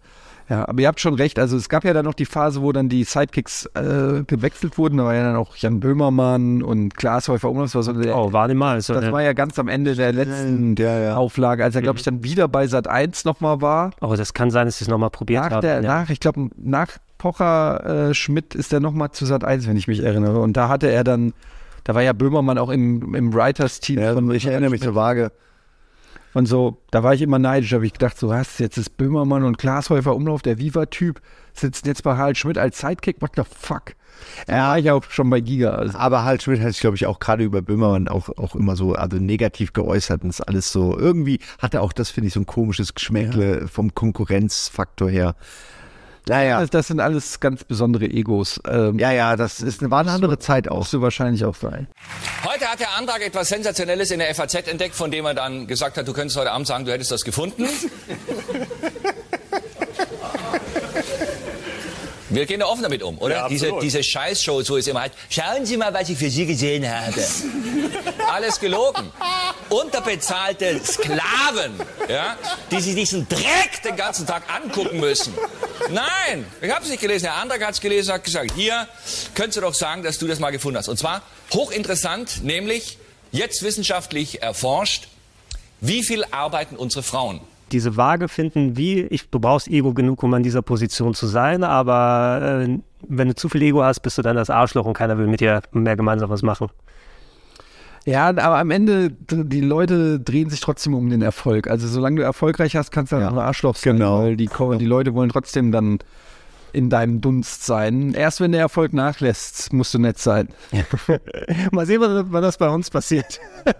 Wir sind schon sehr freundlich geworden. Ich wollte auch gerade sagen, wir sind super nett. Ich weiß gar nicht, was ihr wollt. Äh, Lass uns das mal ähm, in Richtung Sitcoms da mal wieder lenken. Und wenn wir hier schon bei deutschen Serienkopien am Anfang gewesen sind, im Grunde, wenn eine Serie über sich hinauswachsen kann. Und Stromberg ist, glaube ich, das Beispiel, als ich hier in den ganzen Zirkus reingekommen bin. Ich habe es nie so verfolgt, muss ich sagen. Ich bin aber auch nicht der riesen The Office-Fan, nicht von wegen der Qualität her. Ich bin einfach nie reingekommen. Da, ne? Ich habe ein bisschen was von dem britischen Original gesehen, was ja eh nochmal, ich meine, so Ricky Gervais zu seiner Hochzeit, der auch sowieso, was sowas angeht, auch Extras fantastisch. Ähm, ich glaube, Afterlife hieß das aktuellste, was bei Netflix war, habe ich auch nur punktuell nochmal geschaut. Ist ganz okay, aber es ist jetzt nicht so Und es, da haben die jeweiligen Inter- Interpretationen, ob es jetzt das äh, The Office aus äh, den USA, äh, dann ist mit Steve Carell, den ich persönlich sehr zu schätzen wusste, schon im Vorfeld, weil ich Daily Show sehr, sehr gern zu der Zeit geschaut habe, aber eben auch ähm, hier dann, äh, wie ist der Deutsche nochmal hier? Kla- Klaus-Maria Brandauer wollte ich schon sagen, äh, Christoph Maria Herbst. Ach so. Ne? Der dann als Stromberg auch die Rolle für sich gemacht hat. Scheint ja, hier hatte ich den Eindruck immer, hier bei uns im Umfeld war das super beliebt. Total. Ich kann, also ich weiß auf jeden Fall, dass wir äh, den Staffeln immer sehr entgegengefiebert haben und auch teilweise bei jeder neuen Folge uns auch wirklich hier noch äh, wirklich so unterhalten haben. Wie fandst du die Folge? Wie geil war das? Ich weiß noch eine Szene. Es gab irgendwann in den späteren Staffeln, als Ernie auch schon richtig gemobbt wurde, gab es so eine Szene, wo er eine Waffe in der Hand hat und dann endete die Folge und ich dachte mir so, Alter, machen die jetzt irgendwie sowas? Und ich, ich war so irgendwie richtig so in so einer, ich war so richtig euphorisiert, weil ich dachte, krass, die war, die vertrauen die sich jetzt, dass der da irgendwie rumschießt? Am Ende war es nur so ein, so ein, ne, so ein erzählerischer Trick, um diese, genau diese Angst zu erzeugen. Aber äh, da hat man sich noch emotional, sage ich mal, identifiziert mit dieser Serie. Das fand ich schon schön. Auch wenn ich sagen muss, ich fand immer, dass nur jeder zweite Schauspieler bei Stromberg was drauf hatte. Und äh, der das- viele, einfach ganz viele Fleppen da irgendwie sind, die, die es nicht gut gemacht Das haben. ist halt der große Unterschied im Prinzip zu, genau. zum Jazz äh, äh, Remake, wo da das ganze Ensemble im Prinzip äh, geil ist. Bei Stromberg ist es halt Stromberg und mit äh, Abstrich dann auch Ernie. Ähm, aber da haben sie, das war halt auch so Lightning in a Bottle, wenn du so willst. Sie haben halt einfach mit äh, Christoph Maria Herbst haben sie einfach einen absoluten Jackpot getroffen. Das muss man einfach so sagen. Der diese äh, und ich werde nie vergessen. Ich meine damals, äh, als Wolf dann noch hier war, der hat den per perfekt Nachbar. Ich weiß noch, wie Wolf immer. Wir saßen da oben in der Game One der Redaktion ja, ich, äh, äh, äh, hat er immer den, hat er den. Da kommen Erinnerungen zurück. Ja. Hat er immer die Sprüche getroffen. Ja, Jesus ist ja auch einer. Ja. Keine Ahnung. Ich krieg die ganzen Zitate nicht. Ja, aber es war schon ziemlich genau so. Ja, und Wolf ist ja so eine Zitatemaschine, der kann ja sich ja an jeden Film irgendwie die, die, die, die äh, genau Originalsätze erinnern und so. Da haben wir den alle hier nachgemacht und immer an der Krawatte und äh, sie arbeiten. Und so, das, das hat schon Bock gemacht. Ähm, aber ich bin tatsächlich ein noch größerer Fan, bin ich halt von Office. Ja, absolut. Das ist für mich eine der besten äh, und lustigsten Serien aller Zeiten. Also das ist, äh, wer es noch nicht kennt, kann ich immer wieder nur empfehlen. Also es ist, es ist wirklich super. Ja, sorry. Ich muss sagen, der gravierendste Unterschied zwischen den beiden ist ja eigentlich, dass Stromberg halt eher eine tragische Figur ist und ein, auch ein Unsympath, wohingegen, ich habe dann The Office erst später geguckt, da hat man halt eher das Gefühl, okay, sie versuchen es ja irgendwie, also der Chef versucht es irgendwie aufs Nett. Es geht ihm, genau, Michael Scott ist ihm schon wichtig irgendwie, dass seine Mitarbeiter ihn mögen, dass es gut läuft. Aber Stromberg ist ja so jemand, ein Opportunist, der dich sofort über die Klinge springen lässt, wenn es ihm auch nur ein bisschen beim Chef, bei seinem Chef hilft. Und ähm, das spiegelt vielleicht auch ganz gut diese Arbeitsmentalitäten der Länder wieder. Aber ich fand immer, dass es ein bisschen bösartiger war, äh, Stromberg. es war immer zynischer, bosartiger, irgendwie hinterhältiger. Und das fand ich schade eigentlich im Nachhinein, weil es ist seine eigene Sache, aber es ist nicht The Office. Hast du 100% recht. Michael Scott hat irgendwie immer noch das Herz am rechten Fleck. Der ist zwar auch ein Dummbart und ein Poser und was weiß ich, aber der, du hast immer das Gefühl, eigentlich, er liebt seine Kollegen, er, er, er will natürlich irgendwie sich besser darstellen, als er ist, aber irgendwie ist da immer so ein, am Ende des Tages ist er halt doch irgendwie der, der Liebe. Und Stromberg ist eigentlich wirklich eine verachtenswerte Person. Ja, total. Kön- Könnte, könnte es sein, vielleicht, dass es dann doch näher am britischen Original dann gewesen ist, auch wenn da wesentlich weniger Folgen existieren. Ich meine, so, ich habe mal geguckt, der hieß da, also Rick Gervais hieß da David Brent und das war ja eh seine, also so mehr, mehr so die, die Villain, aber verstrahlter Villain-Rolle. Ich habe beides gesehen und ich, ich habe nirgendwo habe ich so eine Stromberg-Vibes äh, bekommen. Aber ihr müsst jetzt, ihr müsst wirklich nochmal genau, also weil Ricky Gervais ja auch ein, ein, ein zynischer Kerl ist, so deswegen wird's passen. David Brent ist nicht so warmherzig wie Michael Scott, aber er ist auch, ich würde sagen, er ist halt noch so ein bisschen dümmer auf eine gewisse Art und Weise. Also so, ähm, wie soll man das beschreiben? Also es ist auch nochmal anders. Die sind alle irgendwie ein bisschen anders von äh, weg. Aber ähm, ja, David Brent ist nicht so, ja, zynisch ist es eigentlich schon, nicht so verachtend auch.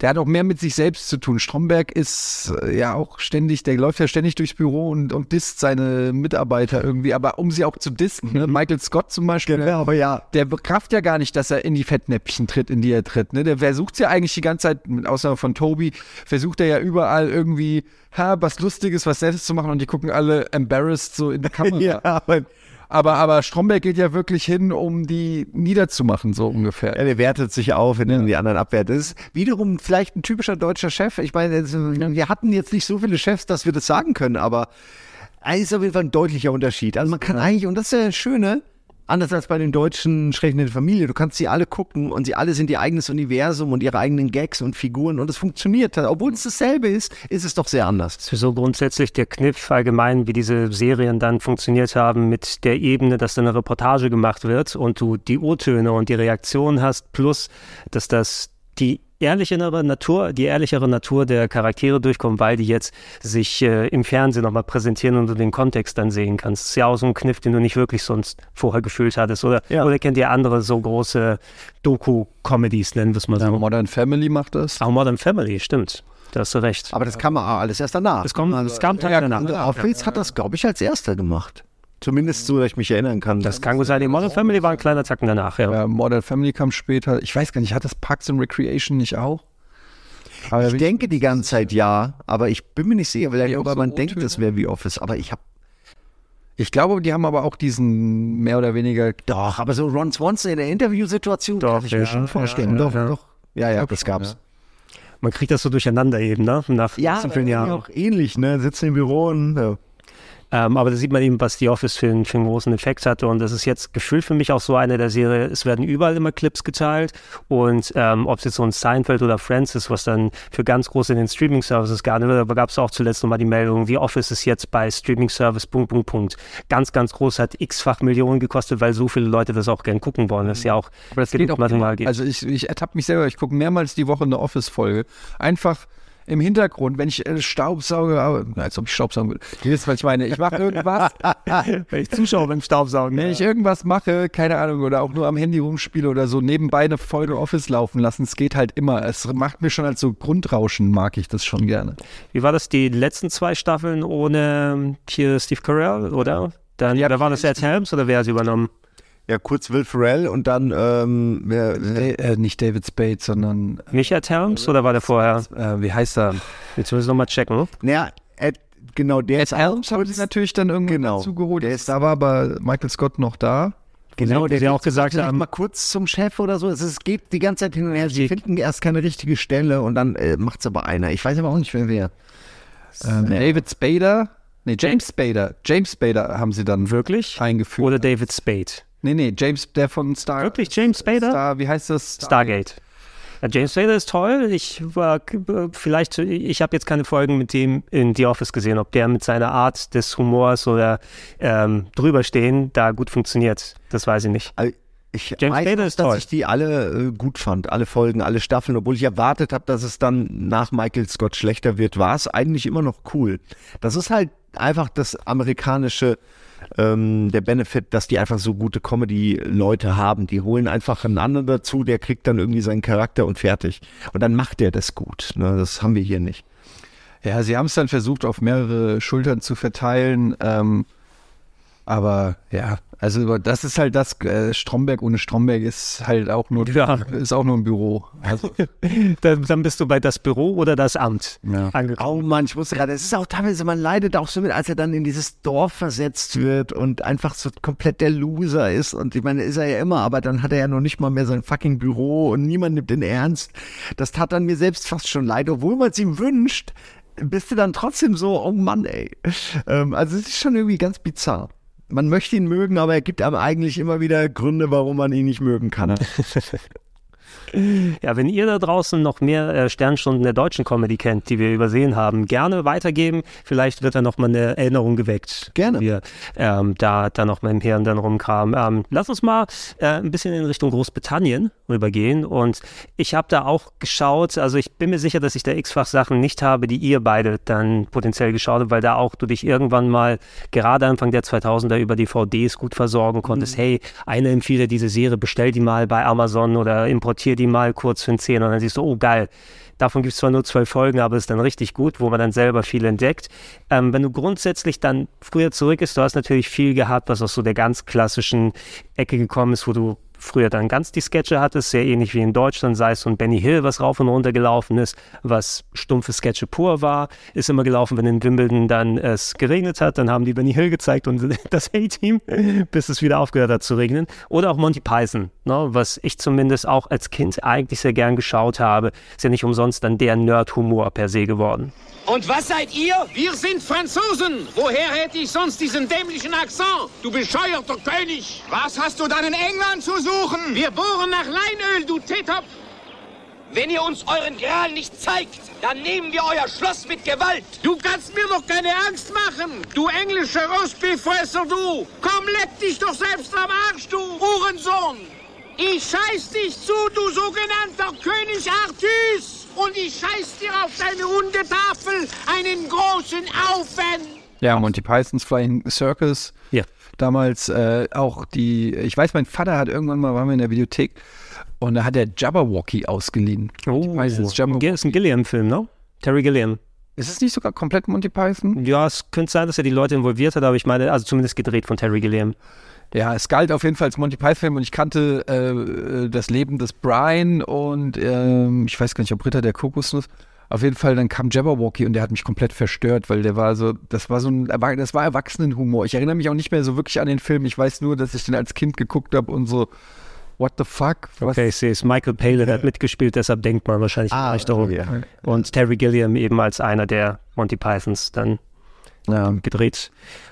Aber ja, also ich fand auch äh, Monty Python immer ähm, sehr, sehr lustig. Und wir haben das, äh, vor allen Dingen, weil das auch meine Eltern geguckt haben und man dann so mitgeguckt hat und die fanden das immer so lustig. Ja, und äh, vor allem, es hat ja geholfen, auch nochmal so sein Englisch aufzufrischen. Ne? Vor allem, wenn du, du, es war jetzt nicht sauber vorgetragen, alle mit den dick, dicksten britischen Dialekten, laut schreiend und alles, äh, hat nochmal das Verständnis, so dass, dass ich besser andere englische Sachen gucken konnte, als bei mir verbessert, auf jeden Fall. Aber was halt für mich Monty Python halt, also war halt das Leben des Brian, war halt einfach so völlig Absolut. Absolute, äh, ich liebe diesen Film einfach. Ich habe den sogar mal mitgenommen. Wir haben den im Religionsunterricht geguckt. ähm, also, ja, ich auch. Das ist echt. Ich habe auch im Religionsunterricht ja. geguckt. Und das ist einfach äh, die Volksfront von Judäa, nein, die jüdische Volksfront. Das, das ist auch so clever, alles, was die Themen, die da so äh, anges also angesprochen werden, Religion und weiß ich nicht, Gaza-Konflikt. Und dann ist es verpackt so. in Schwanzschlongusch. Ja, und aber da sind so viele kluge äh, auch die Steinigung, er war es, er war es, sie, sie, ja, das sind ja Themen, die heute noch die Leute beschäftigen, so politische Themen. Ähm, und äh, ja, war einfach super. Ich muss sagen, und es gibt größere Ohrwürmer als Always Look on the Bright Side. Ja. Mit, also die, die, was die Bildsprache damals wahrscheinlich in der, der überall ausgelöst haben muss, ne? wo die dann am, am Kreuz sind und wedeln mit dem Kopf und singen. Ja, ja. Meine Mutter fand das doch alles richtig schlimm. Das war noch so die Zeit, wo die Kirche das, das nicht gerne gesehen hat. Wie hieß er nochmal? Er hieß ja nicht Jesus, er hieß.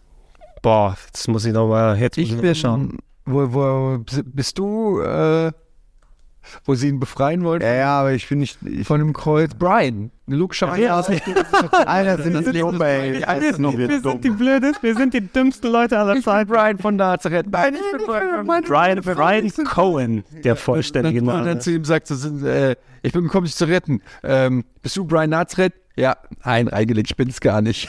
Ja.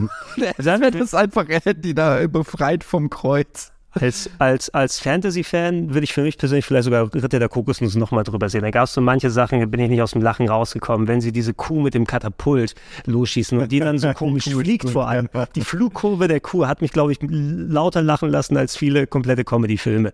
Und ähm, könnte ich auch noch heutzutage ja. zitieren. Das ist nicht umsonst eben das gerade wirklich Monty Python-Humor, ob es die Filme sind, äh, ob es die Serie ist, dann so die, die, das große Nerd-Ding gewesen ist. Ne? Damit hat man Nerd dann richtig äh, verknüpft zu der damaligen Zeit.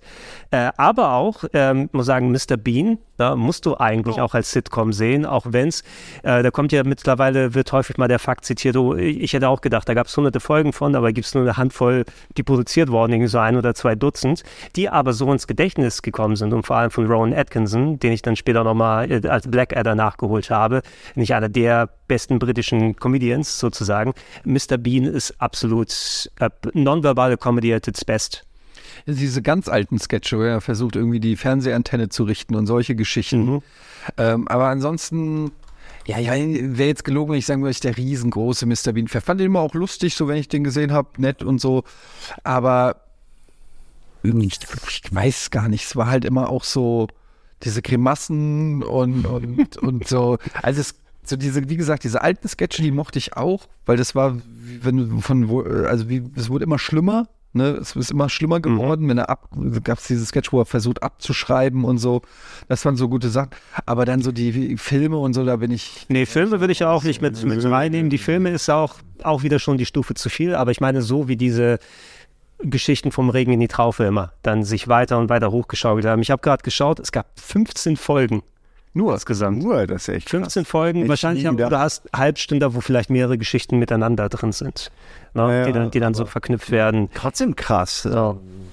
Ähm, ja, aber man muss mal gucken, ob man, ob es dann den eigenen Nerv trifft oder nicht. Also ich weiß immer, dass ich da immer hängen bleiben konnte und vor allem eben dadurch, dass es nonverbal war, Ja. ne, hat es immer diese all- allgemeine Comedy-Sprache getroffen. Ah, Ich werde immer noch, also ich muss ehrlich sagen, es ist so, also es sind so viele Sketche in meinem Kopf hängen geblieben. Ich, ich bin wirklich überrascht, dass nur 15 sind, aber so, ich muss an ganz viele immer wieder denken und ich persönlich finde, also wo, wo dieses riesige das Huhn auf seinem Kopf, wo riesige Huhn auf seinem Kopf hat. Äh, das ist dieser visuelle Humor, der mich halt immer wieder zum Lachen bringt. Oder dann gibt's das, wo er irgendwie Mittagspause macht im Park neben jemandem. Mit dem Brot, mit dem Brot. Ja. Ja, du, du sagst es ja alles schon so. Der, der andere hat halt immer so den fancy schmancy Scheiß, hat so einen geilen Salat und dann wird er neidisch und dann packt er so so so, äh, so, so Salatblätter in seine Socke und schleudert die und du denkst, hey, das ist so und versucht aber die ganze Zeit den anderen so anzugucken, so, äh, ich bin auch ganz schön geil. Und es ist irgendwie, für mich funktioniert das, aber es ist halt so Kinderhumor. Es ist wirklich Humor für Kinder. Ich habe den so gerne mit meiner Mutter geguckt, auch weil meine Mutter das dann gerne geguckt hat und für mich habe ich dann nur warme Erinnerungen und wahrscheinlich, weil es nur so wenige gibt, ich weiß, dass die halt wiederholt wurden ohne Ende, wie oft ich die gesehen habe. Und dann wundert mich umso mehr, aber dann erklärt das, warum das so reingebrannt ist. Ne? Also 15 Folgen, zwei Specials gab es nochmal. Also wahrscheinlich kann man eher so dann 17 Folgen draus sagen. Alles in einem Zeitraum so Anfang bis Mitte der 90er produziert worden. Ähm, und ja, natürlich Brown Atkinson später dann nochmal, wenn man dann übers Ja. Internet wieder andere Ausstrahlungen, dann über, oh, der hat noch mehr gemacht, der ist gar nicht so, wie er sich darstellt, der kann tatsächlich sprechen und ich weiß nicht, ob jemand von euch Black Adam mal geschaut hat. Doch. Black Adam nie geschaut. Ja, es sind ja viele verschiedene Staffeln gewesen, wo quasi Pirat, oder? der, na, nicht unbedingt, also, der verschiedene Genau, so äh, quasi Black Adder ist ein Charakter gespielt von Rowan Atkinson, der aber in verschiedenen Zeitperioden dann auftaucht in verschiedenen Rollen. Mal ist er irgendwie am Hofe eines Königs und dann ist er aber wieder Also im Schützengraben. eigenen Abkömmlinge. Genau, sozusagen. genau, Äh, so Abkömmlinge aus der ganzen Familie oder die letzte Staffel, glaube ich, von denen war sie, wo sie so im Weltkrieg dann so ein Bataillon gespielt haben und äh, da hast du teilweise auch so, so mal wie jemand wie Hugh Laurie ist dann auch dabei gewesen und mit dem wir gespielt haben. Also diese typische wirklich derbe, aber trotzdem wirklich absolut komische Sachen so zusammengepackt. Ich weiß nicht, ob das heutzutage noch so geil funktioniert, müsst ihr mal wieder reinschauen, aber vor 20 Jahren hat es noch funktioniert bei mir, wo ich es dann nachgeholt habe. Ich hätte es auch irgendwann mal nachgeholt. Nicht alles, aber fand es auch immer. Also es gibt bis heute wirklich Hardcore-Fans, die sagen, Black Adder ist sieben Folgen. Was? Black Adder. Ich hätte gedacht, Kann ich alles nicht ich hätte glauben. gesagt, pro Staffel vier Folgen, hätte ich gedacht. Kann ich alles damit glauben ist, aber es kann alles. Es, es gibt nur sieben. Die, die Briten waren einfach sehr, haben sich sehr kurz gefasst. Auch The Office ist ja auch nur zwei Staffeln. Zwei Staffeln, zwölf Folgen ungefähr. Und äh, hier zum Beispiel, äh, wie heißt es, das andere von äh, Ricky Gervais, äh, Dead Set war auch nur eine Staffel, ähm, Extras ist nur eine Staffel. Nee, Extras sind zwei Stück. Ja, zwei? Ja gut, aber es sind auf jeden Fall immer so Ja, wenig. Finde ich auch gut. Ähm, du hast ja auch noch was anderes stehen, was ganz gut passt. Faulty Towers, auch wieder mit unter anderem ähm, äh, hier Monty Python ähm, Beteiligung, sage ich mal. Ja. Haben einige Leute aus dem Ensemble. Weißt, weißt du, wie lange ich gedau- gebracht habe, um den Gag dahinter zu verstehen? Faulty Towers. Ich habe nur nicht verstanden. Faulty, fehlerhaft. Faulty Ach so, Towers. Ja. Ach so, okay. Dass, dass da ein Wortwitz im Titel drin ist. Okay.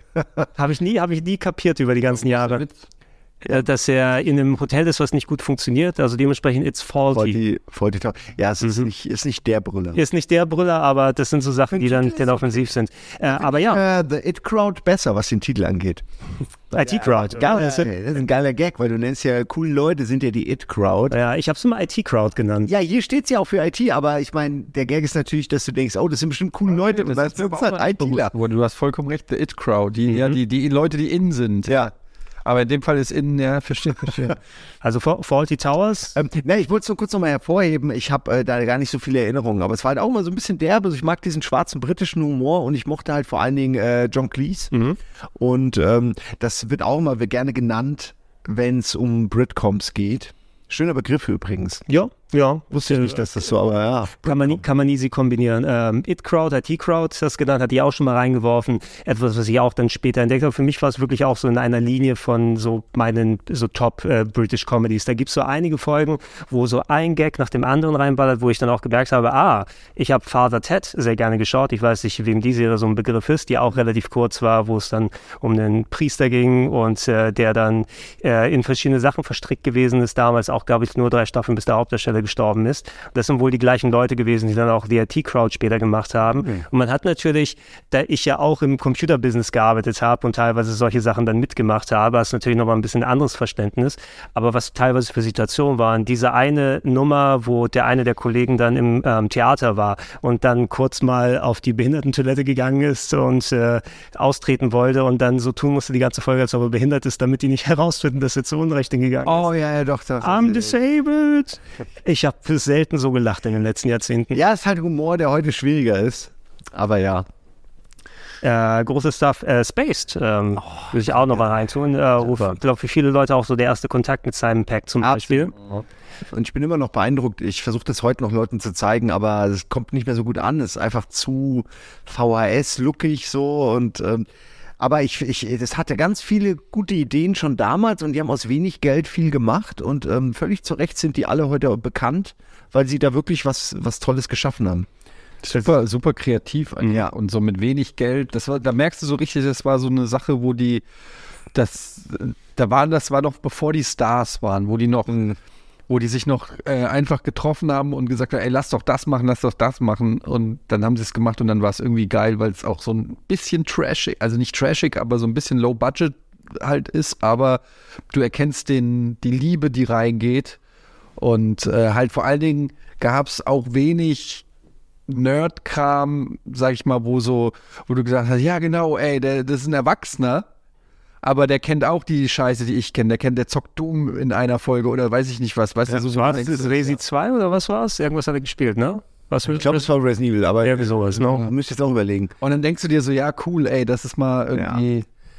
Und nicht einer, der so die, also ich mache jetzt gerade nach, wie sonst immer Videospieler. Absolut. So klick, klick, klick. Das ist wie bei Big Bang Theory. Da haben sie es halt versucht, genau auf die Art so einzubringen. Dann spielen sie halt mal Halo und dann hast du halt so, aber das sind nur so Klischees. äh, Klischees, genau, die sie da einfach reinbringen, da- damit Leute wie ich sagen, oh cool, Gamer sehen. Ja, und, und damit äh, andere Leute nicht überfordert werden, wenn man akkurat bei sowas ist. Ja. Ne? Hauptsache, wir wollen über die Leute lachen. Ja, aber Spaced hat auch viel, also hat viel auch ausgemacht für die Rocket, äh, für die, für die Game One-Zeit auch, weil die halt natürlich auch viel, die haben einmal eine Schießerei bei dem Paintball inszeniert und so Geschichten und da hat man sich ja dann auch teilweise ein bisschen was ausgeliehen, was so die Bildsprache anging oder die, die, den Humor dahinter. Ähm, vor allen Dingen, und das hast du gerade gesagt, das gab einem so eine Sicherheit, okay, dieser Humor kann funktionieren, das kann irgendwie, Leute finden das gut, ich finde das ja auch gut. Und das hat einem so ein gewisses Selbstbewusstsein auch gegeben, dass solche Sachen sich durchgesetzt haben langsam. Ja. Ich glaube sogar, wir haben Space damals, als wir, ich weiß nicht, irgendein Format gepitcht haben mit dem Thema Nerd oder so, da haben wir auch immer Space und Simon Peck als Beispiel ja. genommen. Weil diesen geilen, ähm, der hat diesen geilen, ein geiles Zitat von Simon Peck, wo er sagt, so, dass die Nerds mittlerweile halt überall in den entscheidenden Positionen sitzen. Sie sind Autoren, Regisseure, Schauspieler äh, und deswegen ist es der große, ist ja so, die MCU, die ganzen Marvel-Sachen, das zeigt ja alles, dass dieses Nerdtum wirklich in der Mitte angekommen ist. Wir haben das, bei Simon Peck war auch noch jemand, der den Sprung zum Film gut geschafft hat. Ja. Zusammen mit Edgar Wright eben und ich meine, alle Filme, die er gerade zu der Anfangszeit von Shaun of the Dead dann gemacht Ja, hat. gerade die Cornetto-Trilogie ist echt, eine echt gute Trilogie, ja. Ja, Hot Fuzz, auch immer noch einer meiner, meiner Klassiker. Der einzige World End ist so ein bisschen, der ein bisschen zurücksteht, ähm, der nicht so gut ist wie die anderen beiden, aber ansonsten Shaun of the Dead und äh, Dings ähm, Hot Fuzz ist fantastisch. Kannst du Zwei richtig gute Parodiefilme eigentlich. Kannst du echt nicht viel mit falsch machen. Ähm, Wirtkraut würde ich kurz nochmal hier erwähnen, weil ich da in Kontakt gekommen bin mit einem Schauspieler, wo ich heutzutage sagen würde, das ist so mein Lieblingsschauspieler aus England, ähm, äh, Matthew Barry oder Matt Barry. Der hat dann später den Sohn gespielt vom ähm, Chef Gals, der gestorben ist. Father! Mr. Renham, I really need to talk to you about something. Ah, Jen, I'd like you to meet some very special women. Oh, no, no, no, no, no, no. What? Mr. Renham, I will not work with prostitutes. No, no, no. These are feminists. You can dress it up however you like. They still sleep with men for money. I'm sorry, no offence. But I don't charge for these potatoes. And I don't like women who do. Don't listen to her. The bitch is crazy. Unter anderem What We Do in the Shadows aktuell unterwegs. so, okay. Ähm, wenn, wenn ihr, wenn, wenn ihr reden wir gerade? genau. Welche Show reden wir gerade? Äh, bei, ich habe noch mal It Crowd genommen, weil ich über den Schauspieler kurz sprechen wollte, der unter anderem auch bei Garth Marenghi's Dark Place gewesen ist, falls ihr das geschaut habt. Das ist so eine, ja, das ist auch sehr meta. Es geht, es geht um eine Reportage über eine gescheiterte Sci-Fi-Serie, die von ganz, ganz schlechten Schauspielern gemacht wurde und einem sehr sich überschätzenden Chefautor. Der sagt hier so, äh, Subtext ist für Idioten. Wir müssen das genau allen Leuten zeigen. Und da sind viele Leute von DCIT Crowd dann auch mit dabei gewesen, wie Matthew Berry oder äh, Richard Aoyade, glaube ich, heißt der, der dann den Nerd mit den aufgeplusterten Haaren Ich gespielt wollte gerade sagen, der Nerd mit aufgeblüsterten Haaren ist ja nicht irgendwie auch Regisseur geworden, berühmter, oder? Oh, der, der macht auf jeden Fall sehr viel. Also ich kann mich erinnern, dass, mal irgendein bekannter Film ausgezeichnet wurde und dann war er der Regisseur und ich dachte, oh, krass. Also so, es finde ich immer beeindruckend, wenn jemand von dieser Schauspielecke rüberkommt in die Regieecke und das dann aber auch gut macht. Ja, Also er ist ja von, okay, er ist Ich wollte nochmal das Gesicht zeigen. Ich, ja, ja, klar, hat den man schon mal man. gesehen. Aber in The What We Do the Sheriffs ist doch äh, quasi die Hauptrolle eigentlich. Äh, In der Serie, ja. In der Serie, in der, Serie. der Film hat natürlich nochmal andere Sachen, wobei ja, ich habe den Film zuletzt nochmal gesehen. Ich finde den brillant, immer noch den Hauptfilm, also den Ja, Ursprungsfilm. ja, schon lange her, aber ich liebe die Serie. Ich habe jetzt, glaube ich, vier Staffeln oder so oder drei, auf jeden Fall alle gesehen. Äh, das ist einfach toll. Ja, und, Serie. und äh, Matt Berry ist irgendwie auch so von seiner Art, wie er intoniert und die, Ja, ja. und die Gags. Für den, der hat so, so eine fantastische Präsenz. Ja, es gibt für ihn ein paar Rollen, für die er perfekt ist, aber nicht für jede. Aber für die, äh, die macht er gut. Ja. Ha- Hab, habt ihr denn was bei den, bei den Britcoms hier, wo ihr was seht oder was euch anfällt? Weil das können wir natürlich auch gerne irgendwann nochmal erweitern. Also da gibt es bestimmt tausend Sachen, die ich dann nicht äh, im Überblick hatte. Ja, ja, gut, In-Betweeners haben wir, glaube ich, schon gesprochen. Fand ich, finde ich super. Ja. Fleabag ist auch sehr schön. Fleabag ist auch super. Gibt auch nur zwei Staffeln. Ja, ist aber auch, ähm, also ja, aber ich finde das auch geil, also dass es so eine kurze Sache ist. Und ich, ich habe es jetzt gerade wieder vor kurzem geguckt und es ist wirklich eine ganz, ganz tolle Serie. Guck die bitte nochmal. Ähm, da kann man richtig viel drüber nachdenken, smart und lustig und sowas Ja, gibt's ganz selten. Nicht umsonst schreibt sie ja auch äh, und spielt auch mit in Indiana Jones 4. Stimmt, das ist jetzt ihre nächste Rolle. Ich habe mich nämlich die ganze Zeit gefragt, was macht sie eigentlich jetzt? Und das ist. Aber Fleabag Hat war nicht, hat damals. nicht auch geschrieben? Oder schreibt sie nicht auch mit? An dem ja, Film? das kann schon sein. Ja. Ja. Also vier, vier vor allem, ja stimmt. Wann machen die endlich den vierten Teil? Von ja, vor allem Flie Die ist quasi Script Doctor, die macht auch, glaube ich, beim Ah. neuen, ich weiß nicht, Mission Impossible oder Bond hat sie auch mitgeschrieben und so. Die ist so ein bisschen, die würde mal rangeholt und sagt so, wir brauchen's, wir brauchen ein bisschen Female Power Empowerment ohne, ohne Woke. Ohne dass es irgendein Scheier, genau, cringy wird. Ja, genau. Und da ist Das kann die so der, die richtige für, ja. Ja, also äh, guck, guck mal alle Fleabag. Es ist schnell durchgeguckt und eine, eine tolle, bedeutende Serie. Ähm, mir fällt noch eins ein, aber das muss gar nicht hier rauf, aber ich kann kurz was dazu sagen, nämlich Wellington Paranormal, was im selben Universum spielt wie What We Do in the Shadows. Ähm, ich habe da zwei Staffeln, glaube ich, gesehen. Ich fand das auch lustig, aber kann man, kann, kann man auch nicht gucken. Aber ich mag die Idee, dass in so einer Welt voller mystischer Kreaturen halt auch eine Polizei existiert, die sich mit diesem ganzen Schwachsinn die ganze Zeit auseinandersetzen muss.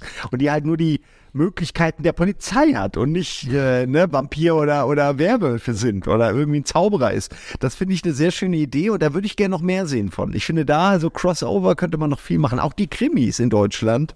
Warum nicht immer Krimis mit irgendeinem übernatürlichen Element? Das wäre doch, das, das wär, du wärst wenigstens mal was Besonderes. Geld. Die können einen Tatort machen. Wie viele verschiedene gibt es? 20. Machen sie einen, wo es wirklich um Magie geht. Und dann wäre ich schon zufrieden.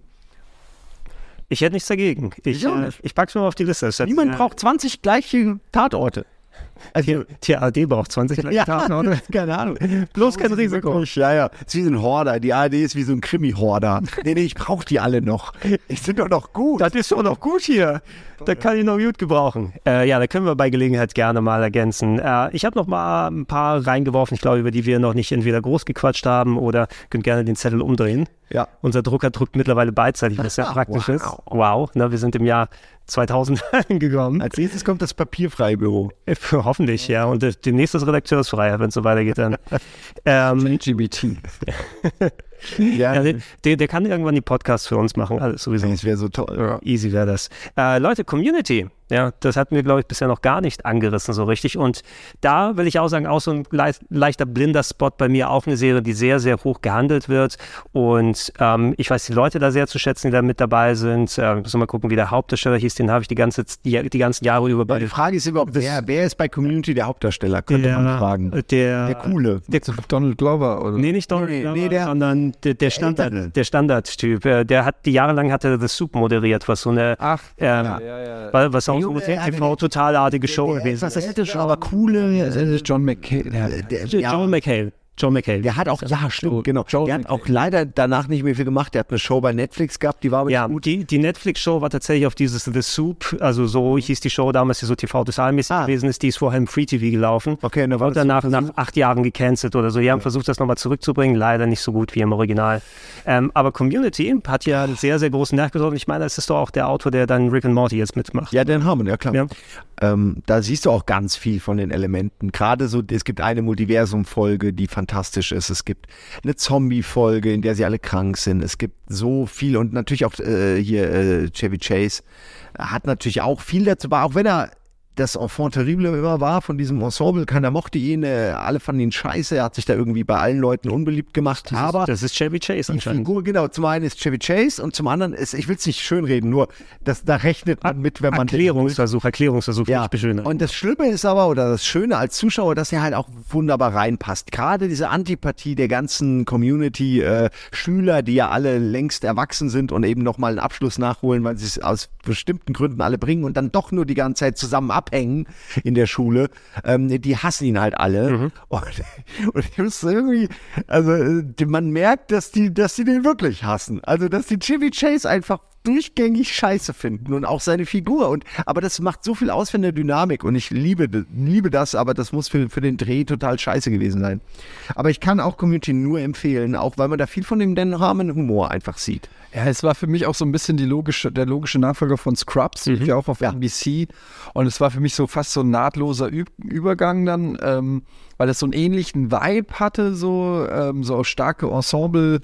Comedy, äh, jetzt ohne äh, Love-Track, aber ähm, so, äh, was bei Community halt äh, äh, so ein bisschen schwierig ist, ist, wenn man es auf Englisch guckt, ähm, du musst es eigentlich auf Englisch gucken, damit, weil weil es dann nur wirklich dann auch meiner Meinung nach richtig lustig ist. Aber da, das ist ähnlich wie bei Rick and Morty. Da ist, da ist so viel Wortwitz und jeder Dialog und jede Anspielung ist irgendwie was und das kann einen dann auch mal schnell überfordern. Also ähm, die Serie ist schon sehr clever, so wie Dan Harmon das halt auch mag, ne? So immer sich so, so outclevern. Das ist manchmal wie so ein, wer ist noch clever, ich setze noch eins drauf und so weiter. Aber ich, ich mochte es halt auch sehr gerne, weil ich auch den Cast halt super finde. Du hast halt äh, Donald Glover, der ja mittlerweile ein Superstar ist, und äh, Alison Brie.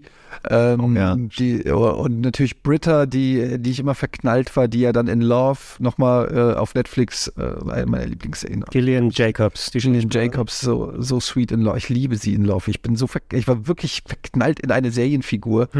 ähm, und ähm, ja, da, das, da kam einfach dieses Ensemble-Ding irgendwie auch wieder zusammen. Auch ja, Chevy Chase und auch so Ken, äh, Ken Jong in den Nebenrollen. Ne? Also es gab, ah ja, Mann, da gab es vergessen oder der, der ja auch ja, weiß. der so, der Schone die Dean. Ähm, da gibt es so viele komischen Charaktere, die, die da immer wieder auftauchen und Running Gags und so. Also es ist so ein bisschen, das belohnt dich auch, je mehr du guckst von der Serie. Ich glaube, wenn du jetzt einfach nur eine Folge Community guckst, dann wirst du dir sagen, ja, mal ganz nett so, ne? Aber wenn, je mehr du guckst, desto geiler wird's, weil du immer mehr zusammenwächst. Ich mochte auch immer diesen, ähm, also es gibt ja eine Figur, Abed, ich weiß leider gerade nicht, wie, wie der Schauspieler Daniel heißt. Pudi. Der ja, Pudi, oh, Äh, dessen Figur hat ja so ein Meta-Wissen. Also die Figur weiß ja irgendwie gefühlt mehr und weiß, dass sie in der in dieser Sitcom sitzen und so. Und es geht ja immer um, ähm, es geht um dieses Analytische in jeder Folge. Er analysiert alles immer und sagt, jetzt müsste hier der Gag kommen und das und ist dann auch autistisch, wenn das nicht passiert. Und dann muss das genauso. Und das sind alles so, das sind so mutige Charaktere, die man irgendwie, also die, wie die Designs sind, fand ich irgendwie echt mutig und originell. Also was man so noch nie gesehen hat. Ich habe mich sehr gefreut, dass äh, die Figur der Schauspieler äh, in Mystic Quest äh, auch wieder ein sehr schön, der ist ein riesen Arschloch. aber Mythic. Mythic Geld, geil, Mythic. Quest. Ähm, da hat Wie er jetzt eine Rolle. Mythic Quest. Mythic? Das, My- My- My- Mythic? Ja, ich lispel. ich weiß. Also, bevor die Leute sagen, oh, ich hab, du weißt das bevor die Leute sagen, Mystic Quest habe ich auf Super Nintendo gespielt. Nochmal korrigieren für alle. Ja, äh, Stickler. Beileid. Ich wollte nur sagen, dass es mich sehr gefreut hat, ihn da wiederzusehen, weil den habe ich auch seitdem nicht mehr gesehen. Und ey, bei allen Community-Leuten ist es wirklich, als wäre ich mit denen ey, auf die Schule gegangen. Wenn ich die irgendwo sehe, dann wird es mir warm ums Herz. Ich freue mich, dass die noch ein Leben danach hatten. Und diese Freundschaft zwischen Donald Glover und äh, Abed, das ja. ist einfach auch, das macht so Bock, weil die lieben sich. Und das sind so Nerds und die, äh, das äh, habe ich auch immer gefeiert, wenn die irgendwie geilen Scheiß machen und so. Und Absolut, das ist ja wirklich eine sehr schöne, warme, eine warmherzige Serie. ja, ja. Wo eigentlich keiner ist der Böse, keiner ist der Arsch, außer jetzt mal Chevy Chase vielleicht, den muss es dann auch geben. Aber der Dean ist jetzt nicht der Böse so, ne? Also der, der, Der, der, so in der. Böse ist das Leben. Ja, genau. Ja. Die Situation an sich. Da, wo man gerade äh, drinsteckt. Es, es äh, halten sich gerade Gerüchte, dass sie versuchen, eine gute Geschichte für einen Film jetzt mal zu finden, seit einiger Six Zeit. Seasons and a Movie. Mhm. Na, also mal sehen, wann es dann umgesetzt wird. Oder umgesetzt wird Zeit und äh, ob man Donald Glover noch bekommen kann bei all den 8 Millionen Sachen, die er gerade macht. Könnte ich mir vorstellen, weil das ihm, glaube ich, auch viel bedeutet. Ja, glaube ich auch. Das ist ein Herzensprojekt. Denke ich Macht auch. er. Für, für die meisten wahrscheinlich. Und Chevy Chase wird sicher nicht Ich dabei will das zumindest glauben. macht er, macht er für den Sparpreis denn mit. Ähm, ich würde eine Serie mal reinschmeißen. Zu der Zeit, als die gelaufen ist, hatte die teilweise manche echt Riesenfans. Also auch bei mir in der Familie, so die Geschwister haben die gerne geschaut. Ich war nicht der größte Fan davon, zumindest aber so einen kleinen Platz im Herzen, weil ich Alison Hannigan aus Buffy so sehr gemocht habe. How I Met Your Mother war ein riesengroßer Hit, was Sitcoms dann angeht. Zu einer Zeit vor allem, weil es eben so gefühlt immer so als der Friends-Nachfolger positioniert wurde. Eine Gruppe 20-Somethings, die ihr Leben dann lebt in New York mit ein bisschen anderen Archetypen, plus diesem ganzen Mysterium, nennen wir es mal, ich mache Anführungsstriche, in die Luft, wer denn wirklich die Mutter ist, äh, von der dann erzählt wird mit dieser zweiten Ebene, wo man immer die Kinder sieht und der Vater denen dann erzählt, wer, wer ist eigentlich eure Mutter und dass man sieht über die Serie, mit wem kommt eigentlich ähm, hier der, der, der Protagonist da zusammen. Ähm, wart ihr Fans davon oder habt ihr das verfolgt? Noch einmal, ich bin Lorenzo von Matterhorn. Der Nachname schreibt sich mit zwei T. Lorenzo von Matterhorn. Schau. Dann, sobald du weg bist, zückt sie ihr Smartphone und sucht im Internet nach Lorenzo von Matterhorn. Und was findet sie dann? Eine ganze Reihe von falschen Webseiten, die alle auf das unglaubliche Leben des Lorenzo von Matterhorn hinweisen. Es gibt einen falschen Artikel über den zurückgezogen lebenden Millionär, einen falschen Newsletter, der seine Ballonfahrt zum Nordpol als kreative und mutige Leistung beschreibt, sowie eine falsche Medizinseite, auf der ihm Ärzte bestätigen, dass eine Penisverkleinerung leider nicht machbar ist. Und wenn du dann zurückkehrst... Hi, Shelley, ich bin nicht gern so direkt, aber darf ich dich auf einen Kaffee einladen? Bitte. Was kostet Kaffee eigentlich? 50 Dollar? Oh, Lorenzo. Und schon ist alles klar. Ich habe es am Anfang so ein bisschen geguckt, auch äh, weil ich ja auch Fr äh, Friends-Fan bin. Und ich fand, es hat nie meiner Meinung nach so an, an Friends richtig rangereicht, aber es war gut genug, um abends immer mal so ein paar Folgen zu gucken. Ich mochte, ich bin irgendwie nie mit dem Hauptdarsteller Josh Redner. Ja, ich weiß nicht, was es war. Der macht nichts falsch und mir tut der auch ehrlich gesagt ein bisschen leid, weil er ist so ziemlich der Einzige, der keinen Star äh, oder da das nicht so richtig äh, nutzen konnte, aber der ist irgendwie, das war so ein, so wie so ein Zach Braff äh, Rip-Off von Scrubs. Aber weniger charmant gefühlt, ne? Ja, der hatte irgendwie nicht, ich weiß nicht, was für, also Zach Braff hatte ja in Scrubs immer so dieses Neurotische wenigstens und aber gleichzeitig Sensible irgendwie und mir, mir hat so der Trade gefehlt, den er irgendwie hat. Jason Siegel war auch so als der große Trottel irgendwie auch so, dass ich meine, die Serie hat meiner Meinung nach komplett von Neil Patrick Harris gelebt in seiner Rolle als Barney.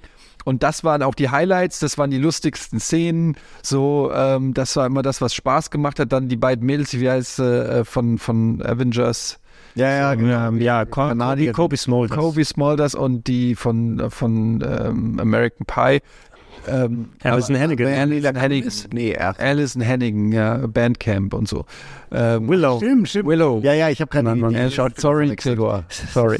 Alison Henning. Äh, die, ja, aber die fand ich auch, die, fand ich schon auch besser als die beiden anderen Typen, aber am Ende ist es, hat man es geguckt wegen Neil Pa- Patrick Harris.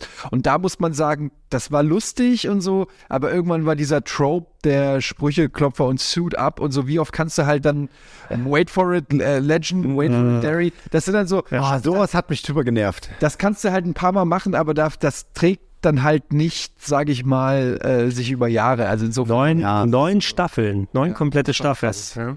Aber vielleicht tue ich der Serie auch Unrecht, weil ich habe jetzt dann auch äh, nicht mehr da, ich habe da sicherlich nicht neun Staffeln von geguckt und kann deshalb jetzt nicht sagen, ob da nicht vielleicht noch das ein oder andere versteckt Also ist. ich, oder ey, bitte. Ich, hab, ne, ich wollte nur kurz dazu noch andeuten. Also ich habe so jede zweite Folge ungefähr gesehen, also so halt auch nicht, ich habe es nicht religiös verfolgt, aber ich habe bis zu, ich habe die letzte Folge habe ich nicht gesehen und als ich dann gehört habe, was der Auflöser ist, war es mir dann auch egal, weil ich es irgendwie blöd fand. Ähm, jedenfalls es, ist, es gab eine Zeit, für, und das waren vielleicht ein, zwei Staffeln, wo die wirklich gut waren und wo auch, wo diese ganzen Memes geboren wurden und wo Barney auch immer mehr zur Hauptfigur wurde eigentlich. Ähm, aber es ging halt die ganze Zeit nur um diese blöden, langweiligen Beziehungen und alles so. Und dann sitzen sie rum und saufen. Und äh, ich fand die Folgen einfach besser, wo sie irgendwas in New York gemacht haben, wo sie irgendwie, äh, was, weißt du, zu einer Party gegangen sind in dieser Stadt oder so. Man das Gefühl hatte, wie bei Friends, so ich lerne jetzt so ein bisschen was über, äh, über die Welt, in der sie leben. Und es ging aber immer nur um Ted Mosby und seine komischen Probleme mit Frauen. Und ich fand es irgendwie, also mir hat es irgendwann einfach keinen Spaß mehr gemacht. Aber schlecht ist deswegen nicht. Viele haben es ja geguckt, aber Ja, vielleicht eben dann dadurch, dass du immer noch so dieses Mysterium hast, was mitschwingt. Ähm, von dem, was ich über die letzten oder die letzte Staffel und gerade die letzte Folge gehört habe, hat ja so ein bisschen so den, den Lost-Effekt gehabt bei vielen Leuten. Das ist jetzt wirklich die Auflösung, auf die ihr hingearbeitet habt, auch wenn es nicht so stringent wie bei Lost war, dass das Mysterium super viel ausgemacht hat. Aber da denkst du, vielleicht, wenn es durch die Popularität nicht so breit gezogen worden wäre, dass die das knackiger erzählen können und vielleicht mal Sicher, zum Punkt klar. kommen, weil die müssen Genau. gewusst haben, in welche Richtung sie wollen, bevor die erste Folge angefangen hat. Weiß ich nicht, aber die wollten vor allen Dingen, glaube ich, auch viel weniger Staffeln haben am Anfang. Also ich kann mich an sowas erinnern, dass das natürlich durch den Erfolg und dann kennt man es ja, dann wird das irgendwie überdehnt und am Ende will eigentlich gar keiner mehr wissen, was jetzt eigentlich passiert ist. So. Naja. Ja, das war auch für mich immer nur so ein Aufhänger. Also ich habe nie erwartet, dass ich jetzt wirklich erfahre, wer die Mutter ist, sondern es war ja klar, dass das ein Aufhänger war, damit die Geschichte irgendwie erzählt werden kann. Mhm. Gehen wir doch mal rüber zu äh, einem der erfolgreichsten Produzenten, was Sitcoms angeht. Äh, aller Zeiten kann man fast sagen in Amerika, der super viele Erfolge gefeiert hat. Äh, ich spreche von Chuck Lorre, wenn einem der Name nichts sagt. Ähm, der hat äh, unter anderem solche Serien wie Two and a Half Men, wie Big Bang Theory gemacht. Äh, und ich schaue jetzt hier gerade, unter anderem auch angefangen als Produzent von Roseanne zu Beginn für eine Zeit lang, ähm, zumindest die späteren Staffeln. Und er hat Dharma and Greg zum Beispiel produziert, was auch gefühlt rauf und runter gelaufen ist und ich nie so gemacht habe, muss ich sagen. Nö, ich, ich, irgendwie, äh, man, man kann, es war sympathisch, aber es war nicht gut. Man kann ja auch nicht alles gucken und mögen. Nee. Es war so, was, was kannst du filmen, was nachts nochmal auf RTL wiederholt wird? Ja. Ja, nee, ich habe es aber nur mal reingeworfen, um die Überleitung zu machen. Auch sehr, sehr beliebt. Ich glaube auch viele Leute, die äh, zum Beispiel King of Queens gemo- gemocht haben, haben auch eine Affektion für Two and a Half Men gehabt, für meinen Eindruck. Na, dass es vielleicht Serien sind, die so ein bisschen nah beieinander gewesen sind. Und Two and a Half Men, ja gut, ne? du hast ein Vehikel für Charlie Sheen, der so sein Charlie Sheen-Tum da raushängen lässt in allen möglichen Arten. Und dann hast du seinen Bruder und den Sohn des Bruders und dann gibt es Geschichten drumherum. Ich habe die Faszination nie so richtig dann verstanden. Ja, ich habe auch lange geguckt. Ein Freund von mir ist großer Fan gewesen und ähm, ich meine, ich verstehe, der ist ein intelligenter Mensch, aber ich verstehe bis heute nicht, warum. Aber, hier Max äh, Rockstar ist auch riesen Two and a Half. Fan. Ja, Grüße. es gibt einfach Leute, ähm, die da den Reiz sehen. Für mich war es immer dasselbe. So die Haushälterin ist irgendwie sarkastisch und zickig. Er, er ist ein ähm, Alkoholiker, der alles wegbumst und sein äh, der andere ist ein Vollidiot und der und der Sohn ist ist noch dümmer. Also es hat irgendwie so null Reiz für mich, warum ich das gucken soll, weil war auch sehr, also ich meine, das ist mir eigentlich nicht so wichtig, aber auch super sexistisch und irgendwie einfach auch ganz plump in seinem Humor, genauso wie, wie ich mir Charlie Sheen irgendwie dann auch nach seinen ganzen Abdrehereien vorgestellt habe. So. Das ist das ganze Tigerblut eben. Ja, es ist halt so, also ich meine, das hatte wirklich eine Phase, wo dann auch Charlie Sheen ausge, ausgerastet ist, sozusagen, äh, wo es unterhaltsam war. Da fand ich aber das Drumherum unterhaltsamer als dann wirklich die Folgen. Und spätestens als dann ja das mit Ashton Kutcher weiterlief, also das kannst du ja nicht mehr. Stimmt, hier, das waren so auch nochmal eine Handvoll Staffeln, Staffeln, weil es ja auch erfolgreiche Serie. Lass mal gucken, wie wir das noch weiterlaufen lassen können. Ne? Und wenn dann die, der, der, das Herz der Serie, wenn man es so nennen mag, wenn Charlie Sheen so alles gewesen ist, ähm, was willst du da drumherum noch erzählen, wenn er raus ist? Ja, ich hätte gern was anderes mit Charlie Sheen gesehen und nicht so eine Serie. Dann gab es dafür, hatte er Anger Management gemacht oder so? Die, die, die Serienumsetzung. Das Original war ja doch mal ein Film mit Adam Sandler, oder? Der, Der- der, es der Film war es Adam Sandler. Und dann äh, die, die Serie war mit Charlie Sheen dann, ja, was ja auch nochmal für Star, das hat er gemacht anstatt äh, Two and a Half Men. Ähm, vielleicht auch so dieses, dieses Wohlfühl, nicht zu sehr beansprucht werden, ach, da sind so ein paar Gags, lass mal, mach mal an bei Amazon und lass es mal eine Staffel durchlaufen im Hintergrund. Äh, vielleicht ist es, oder was die bei, bei ProSieben machen. Vielleicht ist es auch auf Englisch auch besser. Ich habe es natürlich wirklich, das habe ich jetzt nur Das auf Deutsche ich mal gesehen. Leider auch nicht auf, auf äh, Englisch. Ähm, wir hatten über Big Bang Theory aber gesprochen und äh, da schon mal gesagt, ich habe gesagt, ich habe nicht so ein großes Problem mit der Serie tatsächlich, weil es für mich ähm, so ein bisschen, es kam so zu einer Zeit, ich finde das jetzt auch nicht wirklich clever geschrieben oder so zusammengebaut. Es hat so ein gewisses Maß, wo du merkst, die haben sich Klischees rausgesucht und dann geguckt, dass ein paar Leute mit ähm, Ahnung dahinter, was so den wissenschaftlichen Bereich angeht oder sowas, es ist nichts per se so groß falsch, nur es ist stumpf und plump in vielen Sachen. Ähm, es kam zu der Zeit, wo ich äh, gesundheitlich ein bisschen angeschlagen war und irgendwas brauchte, was so einfach mitläuft die ganze Zeit. Und es hat irgendwie so den richtigen Nerv so getroffen, wo ich das in Ruhe mitlaufen lassen kann, ab und zu mal kurz schmunzeln, aber nicht so die, die großen Lacher. Es ist halt oft so, eine Figur ist cool oder interessant oder originell, wie jetzt Sheldon, und dann, dann wird das alles auf diese Figur fokussiert und dann fand ich es irgendwann, auch dieser Stick war irgendwann halt durch, weil er ja auch nicht wirklich was dazulernt. Er wird ja nicht sozialer oder kompetenter, sondern er ist immer noch im Penny, Penny, Penny, welche, diese scheiß Gags, die dann auch wirklich noch in der sechsten Staffel wiederholt werden. So kein Bock mehr auf sowas. Ähm, ich weiß nicht, ich, ich kann mit, also ich, ich habe es wirklich versucht, als es damals frisch rauskam, habe ich mir die Folgen angeguckt. Ich habe auch fast jede Folge gesehen, aber weil die halt immer irgendwie lief, als ja. irgendwo. Aber ey, das hat mich teilweise nur noch genervt, äh, wirklich wütend gemacht, fast schon mit seinem ähm, schlechten Humor und seinem ist ein- gewollten Humor und dieser, dieser nicht mehr zeitgemäße Humor auch. Ah, guck mal, es sind Nerds. Ah, guck mal, er redet geschwollen. So, ey, was willst du mir erzählen? Also, Mr. Cooper, Sie suchen einen neuen Job. Einen minderwertigen Job. Sie könnten zum Bau gehen. Oh, das wäre wirklich gut. Ja, sägen, hämmern und während wir essen, sitzen meine Kollegen der Arbeiterklasse und ich irgendwo auf einem ungesicherten Gerüstträger hoch über der Metropole. Nein, nein, hier geht's um Gipsplatten aufstellen für Sozialbauten in Rosemead. Das klingt verlockend. Gut. Eine Frage noch. Ja? Was sind Gipsplatten? das ist so enorm erfolgreich gewesen ist, fühlst du dich für mich auch wie so ein Relikt an. So hat, so hat man Comedy-Serien Anfang der 90er noch versucht zu produzieren. Ja, das ist so die letzte Und vielleicht ist es so, lass uns doch mal. Der 90er, das ist das Problem. Ja, genau, es ist aber anscheinend, manche Leute sagten, ja, daran kann mich erinnern, so wie früher, lass es mal laufen. Da hätte auch, ich meine, hätte auch wirklich was draus werden können, aber ich glaube, sogar die erste Staffel hat noch ein bisschen Ansätze, die mir besser gefallen haben, aber es wurde halt irgendwann, genau wie How I Met Your Mother, zu dieser One-Man-Show rund um Sheldon, was ja okay ist, wenn eine Sache gut funktioniert. Ich fand es mal alle unter einem Dach. Nee, war das das mit, ja, nein, die Worker. War, die Worker. Als es dann, das fand ich cool, als, weil er war halt der Lustigste und dann hat es sich um ihn fokussiert, aber Serien haben ja oft dieses Problem, dass sie dann auf diese eine Figur alles machen und dann ist diese Flenderisierung, dass diese Figur nur noch das macht, wofür sie halt beliebt ist. Ähm, ja. Ich halte es übrigens auch für Gerücht, dass Big Bang Theory sich an Nerds richtet. Ich glaube, es ist eher also zum Beispiel meine Mutter guckt das halt gern. Ja, man lacht dabei über Nerds. Genau, meine Mutter Guck mal, so bist du auch. Genau, und sagt genau und sagt dann so, ja, der eine, der ist wie du, der traut sich auch keine Frau anzusprechen. So, weißt du, so würde Die eine Sache, die man über ihn weiß. Genau. da kommt dann solche solche Sprüche kommen dann oder ja, der der der zockt auch den ganzen Tag und äh, seine Mutter backt ihm immer Kuchen, irgendwie so. Das, das sind so Tropes mit denen können irgendwie andere Leute connecten, aber und, und, und so ein bisschen Fanservice ist dann dabei, weil man sich freut, dass sie äh, wirklich, dann weiß ich nicht, wenn sie über World of Warcraft reden, wirklich über Azeroth reden und nicht über ähm, Death Sky 2000 oder so, wo du dich dann so ein bisschen abgeholt oder verstanden fühlst, aber unterm Strich ist das so, ja, so unlustige Humor und auch da wieder brauchst du nur eine Folge angucken und kannst es auf 280 Folgen äh, übertragen. Verändert sich nie etwas. Außer, dass sie im Ensemble alle untereinander irgendwie zusammenkommen, was ich auch in allen Sitcoms immer verachte. Gut, bei Friends ist auch so, aber ich, ey, nur weil ihr Ihr habt nur sechs Leute, ich verstehe, aber die müssen nicht am Ende alle immer noch zusammen. Alle müssen irgendwie Immer dieselbe Kacke. Jeder mit, ich habe auch mit all euren Frauen gebumst. Ja, okay, aber wenigstens sagst du es nicht. das stimmt. Ich muss ich mir nicht angucken. Außer, außer, außer im Podcast.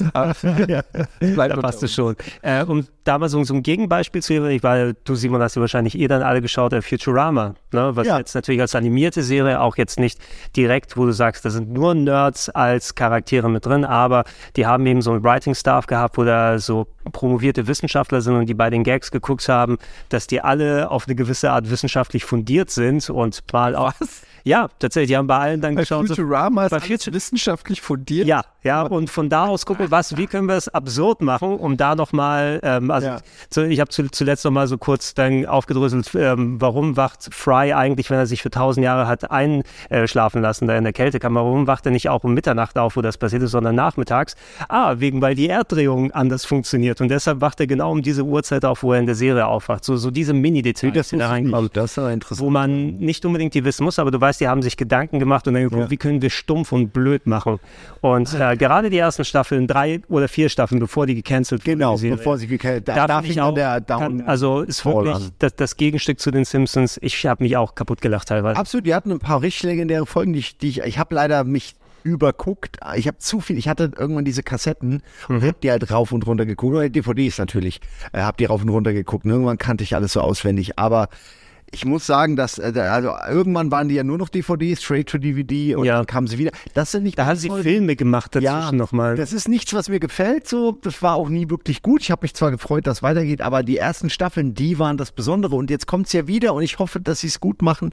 Ich äh, ho erhoffe mir da schon, dass das vielleicht bleibt. Ich, ich würde es hoffen, so keines der Revivals bei Family Guy würde ich genauso gehen. Ja, also Family Guy, da auch die ersten drei Staffeln waren so frisch und brillant teilweise und auch so Absolut, gehässig, da gehässig so geile. Gags teilweise dabei. Und die, als es zurückgekommen ist, funktioniert es zwar immer noch, aber eben teilweise ein bisschen weichgespült und breiter gezogen. Nicht, was die Gehässigkeit oder die Spitzen des Humors angeht, aber irgendwie so dieses Bam, Bam, Bam, dass jeder Gag auch zündet. Ja, das habe ich so ein bisschen. Ja, ist ja immer so. Du hast ein paar, du hast einen Haufen Gags von mir aus, aber die sind nach ein paar Staffeln einfach durch. Und dann, was willst du machen? Du musst ja irgendwie ständig liefern.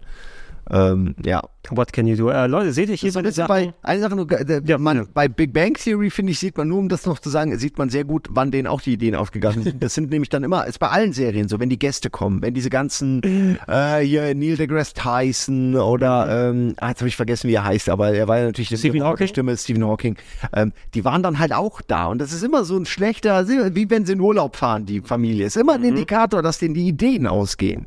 Ähm, und ja, wollte ich nur noch mal sagen. Und Brad Pitt kommt zu Ja, siehst du ja bei Simpsons War, war das eine lustige Folge war bei Friends mit Brad Pitt. Ja, aber der war ja auch noch nicht, der war ja noch nicht Brad Pitt, so fand Doch, doch. War er da auch schon Der, Brad der, Pitt? der, der war da, war ja okay. mit. Das war ja der Gag. Ne? Nee, ich meine, nee, ich meine nur, ich weiß die Leute alle, uh, wenn er kam und so, aber ja, stimmt, der war schon, der war schon Fame zu der Bruce Zeit. Willis auch Mhm. als Vater von. Von wem nochmal? Nee, Moment. Doch, Bruce Willis. Das war der Vater. Phoebe? Ich dachte gerade, ich muss an Magnum denken. Magnum PI. Vater. War irgendein, Bruce Willis war. Ähm, Bruce Willis Friends. Laufen wir mal. Monica? Nee, das ist nämlich die Magnum. Das war, das war Magnum, das ja, war Tom. Schnurrt. Als, äh, er, also äh, Bruce Willis ist als der Vater von dem Date von Ross. Ah, okay. Also Ross. Oh, okay, das den- passt aber auch so gut. Das passt, das ja, ich habe jetzt schon, kann ich mir vorstellen, die awkward Unterhaltung, wenn die beiden, ja. In drei Folgen ist er aufgesaugt. Das du- Rudd war ja auch Love Interest. Stimmt. Der, der, nee, der, äh, nee, hat Paul Rudd nicht ähm, Phoebe geheiratet? Meine ich. War das nicht das? Wo Paul Rudd in der letzten Staffel? Das war doch das Ding, meine ich. Schwierig, schwierig. Ich hab schon. Aber stimmt, ja, Paul Rudd, dafür, dass er heute immer noch ausschaut wie 20, der ist ja auch schon 50, ey. Ja, Hat sich gut gehalten. aber das Beste, was er gemacht hat, ist Salaryman. Ihr kennt das. Salaryman. Ist es das, wo er am Computer sitzt? Ja. Ja? Kennt Okay, now, now, now I can see it. Ey, du musst dir das gleich danach nochmal gucken. Salaryman ist eine meiner, es gibt ein ganzes Subreddit, obwohl das ein Sketch von zwei Minuten Tim, ist. Tim and Eric Sketch ist das. Hat- Ne? Erinnere dich an Ich war, ja, ja, ja, nee. Kostüm. Nee, das ist nicht Salary. Es, ist, äh, also es heißt nur Salaryman, aber es ist, das kannst du nicht, google das jetzt nicht bitte. Ja, check, Guck check dir das mal danach bei Gelegenheit aus. Du wirst es lieben. Okay.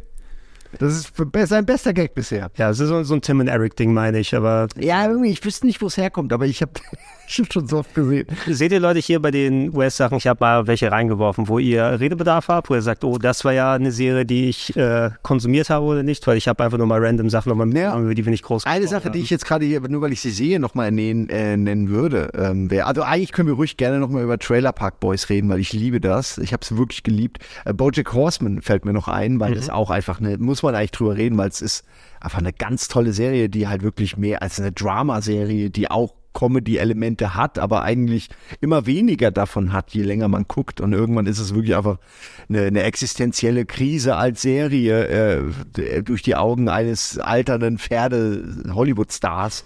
Also es ist wirklich so ganz abgefahren und ich würde das jedem empfehlen. Es gibt eine Folge, die spielt unter Wasser, wo sie nicht reden. Also es gibt wirklich so ganz gute äh, originelle Ideen in dieser Serie und sie ist halt emotional wirklich sehr berührend. Also ich, bis heute kriege ich immer so, es gibt ein, zwei Folgen, wo es um diesen Kindstar geht, äh, Kinderstar, mit dem er früher Horsing Around, es ist ja so, er hat ja früher Horsing Around gemacht und da ist dieser Kindstar, der dann erwachsen geworden ist und halt immer mehr den Drogen abrutscht und irgendwann hast du so eine Phase, wo Bojack Horseman, der ja immer irgendwie ständig äh, misanthropisch unterwegs ist und immer kurz vorm Selbstmord steht, mit ihr halt so abhaut. Und dann passieren halt auch eine Menge Dinge und es ist voll hart. Das ist voll der harte Shit so. Und dann, bis heute muss ich da irgendwie immer dran denken, wenn so bestimmte Trigger kommen. Also es ist wirklich eine, eine Serie, die, die bleibt, würde ich behaupten. Kann man sagen, vielleicht, also das ist so eine der positiven Sachen, die, ich, die man durch die frühe Netflix-Zeit mitnehmen konnte, dass mit der Animation noch mal ein bisschen was anderes, weil sowas hättest du auf einem öffentlich-rechtlichen oder einem Privatsender dann nicht gesehen. Vor allen Dingen die Künstlerin, die hat das schon als Kind, also ich habe irgendwann mal so eine, irgendein Video über sie gesehen und die hat schon als Kind diese Pferdekopfmenschen gemalt. Also das ist wirklich so, das finde ich geil. Das ist eine Sache, die kommt so Ich finde halt aus ihr raus. Ich mag Bojack Horseman super, weil ich mag, ähm, bin sowieso Will Arnett-Fan und oh ja. ich finde auch das Writing ist super. Ich finde auch das ganze Setting, aber ich mochte nie diesen Zeichentrickstil. Der hat mich immer irgendwie ein bisschen verstört und ich habe mir immer gewünscht, dass das eine, eine echte Serie wäre und dann nicht irgendwelche Katzen und Pferdemenschen miteinander reden, weil es ist schlimm. Es, ich gucke es mittlerweile gerne, ich habe mich so dran gewöhnt, weil, weil halt auch die Stimmen und alles so gut ist, dass das irgendwann so ja, irgendwie mm, nimmt man das dann irgendwie so auf. Aber es hat mich immer so ein bisschen abgestoßen, wenn ich ehrlich bin. Ich mag das nicht so gerne. Aber also, ja, also ich mag die, ich mag die Serie sehr gerne. Also alles, Weißt du, weil, weißt du, welche mich visuell so ein bisschen abstößt, aber auch ist auch der Content Big Mouth auf. Da stößt mich beides ab, sowohl der Zeichenstil als auch der Content. Das ist so äh, animierte Sex-Sitcom-Comedy oder so über das, über die Pubertät. Wollte ich ja sagen, aber noch Pubertät, das ist alles so ein bisschen eklig. Auch so, so ein Netflix-Ding. Vielleicht, wenn man selbst ähm, so alt ist noch oder so. Das Einzige, was ich noch hier auf jeden Fall nochmal nennen müsste, der Prinz von Bel Air. Äh, weil ich das halt wirklich, habe ich jede Folge geguckt. Ja, da ah, kam gerade, gerade wo wir es aufnehmen, war das Chris Rock Special, wo er nochmal jetzt das aufgearbeitet hat, The Slap. The Slappening, ja. Ist ja unabhängig von dem Slap und andere Sachen, aber auch Prinz von Bel Air und auch Will Smith an sich, das war die Serie, die ihn groß gemacht hat. Und ähm, ein absoluter Kultklassiker, sowohl in der Comedy als auch in den dramatischen Punkten. Da gibt es eben dann auch diese ganzen Ja. Szenen mit, wenn Phil, die, äh, oder hier, wenn Will, Phil sag ich schon, wenn Will Smith dann äh, über seinen Vater, der ihn verlassen hat, dann spricht, oder Why, why You Don't Want Me Man. Ähm, da gab es auch nochmal eine Folge um eine Pistole oder so, ist mit Carlton und alles. Also die konnten in den dramatischen Ja, genau. Wo er, hat das noch fast mehr getroffen. ich glaube, da wird einer von beiden wird gebullied, ne, oder irgendwie wird bedroht und dann holt er sich eine Waffe und dann wird das natürlich auch wieder auf durch den Vater äh, sinnvoll aufgedröselt. Das war halt echt eine, das war eine lehrreiche Serie, die die nicht nur lustig war und, cool. Ich fand auch da haben sie es gut hingekriegt mit der Entwicklung, dass er dann irgendwann aufs College geht und dann da wieder neue Abenteuer erlebt und irgendwie war immer, immer was los und ähm, ja, es war einfach auch eine, eine, also es hat mich auch humortechnisch, also war das für mich, ich habe das einfach komplett gefallen, weil ich war da ja schon Hip-Hop-Fan und dann so diese Mischung mit Hip-Hop und äh, Will Smith, der irgendwie so frech und cool war. Ich hatte immer so ein Fable für die, also nicht an Regeln halten. Auf jeden Fall, er kommt da in dieses Haus und alles ist die Reichen und angepasst und er kommt hin, nimmt die Füße auf den Tisch und hey, High Five hier, sowas habe ich halt einfach. Ich glaube, ich, ich habe jeden Film geliebt, wo irgendeiner sich High Five gegeben hat. so einfach war das. In den 80ern, ja. Ein High Five, das war schon, war schon in der coolen Liga. Ja, aber gutes Ensemble, muss man ja auch sagen. Hier Onkel Phil, der Darsteller, leider mittlerweile verstorben, aber auch hatte eine Präsenz auch äh, im dramatischen als auch im, im Comedy-mäßigen. Also er hat einen guten äh, Gegenpol nochmal zu, zu Will geliefert, so jemand, der der, der Anker da sein konnte.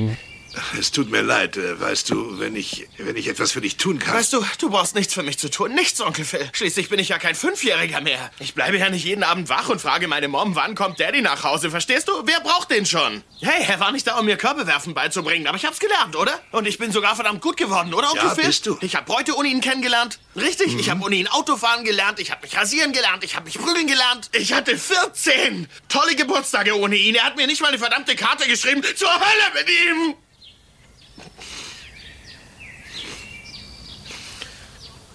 Ich habe ihn damals nicht gebraucht und ich brauche ihn jetzt nicht. Äh, Will. Nein, weißt du was, Onkel Phil? Ich werde das College ohne ihn schaffen. Ich werde einen tollen Job kriegen ohne ihn. Ich werde eine schöne Braut heiraten und einen ganzen Haufen Kinder haben. Ich werde ein besserer Vater sein, als er es je war. Und dafür brauche ich ihn garantiert nicht. Denn wie man seine Kinder liebt, das kann er mir verdammt nochmal mit Sicherheit nicht beibringen.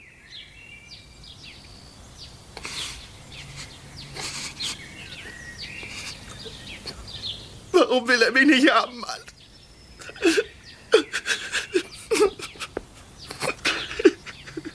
Na gut, ist jetzt auch schon lange her. Ich kann jetzt nicht die beiden äh, Aunt Vivians da äh, gegenüberstellen. Die eine haben sie ja ausgetauscht. Da gab es zuletzt die Aussprache ja vor einiger Zeit. Habt ihr das mal gesehen? Ja, das Will Smith, äh, ne? War, war das das mit Will Smith, wo er, weil er wollte ja eigentlich, dass hier äh, ausgetauscht Ja, es irgendwie. er war dafür verantwortlich. Ich glaube, es, es hieß lange. Zeit, da wurden nach einigen Staffeln ja die erste ähm, Schauspielerin, die Aunt Vivian gespielt hat, gegen eine andere ausgetauscht, die dann wohl in Anführungsstrichen pflegeleichter war. Wohl das Gerücht, was sich hielt, war, dass die Schauspieler untereinander sie nicht abkonnten. Ne? Und das ist so, was sich gehalten hat. Und anscheinend waren da wohl irgendwelche Ressentiments, die aber dann missverstanden wurden. Da haben sie sich nochmal ausgesprochen nach vielen Jahrzehnten. So wie ich das gehört habe, war, äh, also wie, wie Will Smith es selbst erzählt hat, war also so, er hat sich halt bedroht gefühlt, so, auch weil das ja seine Serie war und sie hatte halt, sag ich mal, eine sehr starke Präsenz und vor allen Dingen wollte halt weniger Witze und mehr so ein bisschen so die äh, schwarze Kultur und Drama irgendwie reinbringen und echte Probleme, was sie ja dann schon gemacht haben. Aber ähm, es sollte halt mehr so ein bisschen preachy werden, glaube ich. Und aber ich glaube, Will Smith hat da mehr oder weniger dafür gesorgt, dass die ausgewechselt wurde. Was ich auch lustig heißt finde. der nochmal? Hm? Will Smith? Wie heißt er? Will Smith. Will Smith. Äh, weil ich sage, äh, hier, der war, war doch, äh, JC Jeff hatte doch immer so Ja. Gastauftritte, wurde mal rausgeschmissen. Ja, ist so geil. Ähm, und der ist der Einzige, der die, der bei der Mutter, als sie gewechselt wurde, das erkannt hat. Der hat sich da angeguckt. Weißt du, so man, ja, ja, da gab es auch so einen Moment. Der Dan Connor-Gag. Sie sagen, sie ist die gleiche, aber sie ist genau nicht die den gleiche. Gag. Darum wollte ich gerade, ich finde das schön. So ein bisschen, sowas muss man einmal machen. Das ist ein guter Meta-Joke, ja.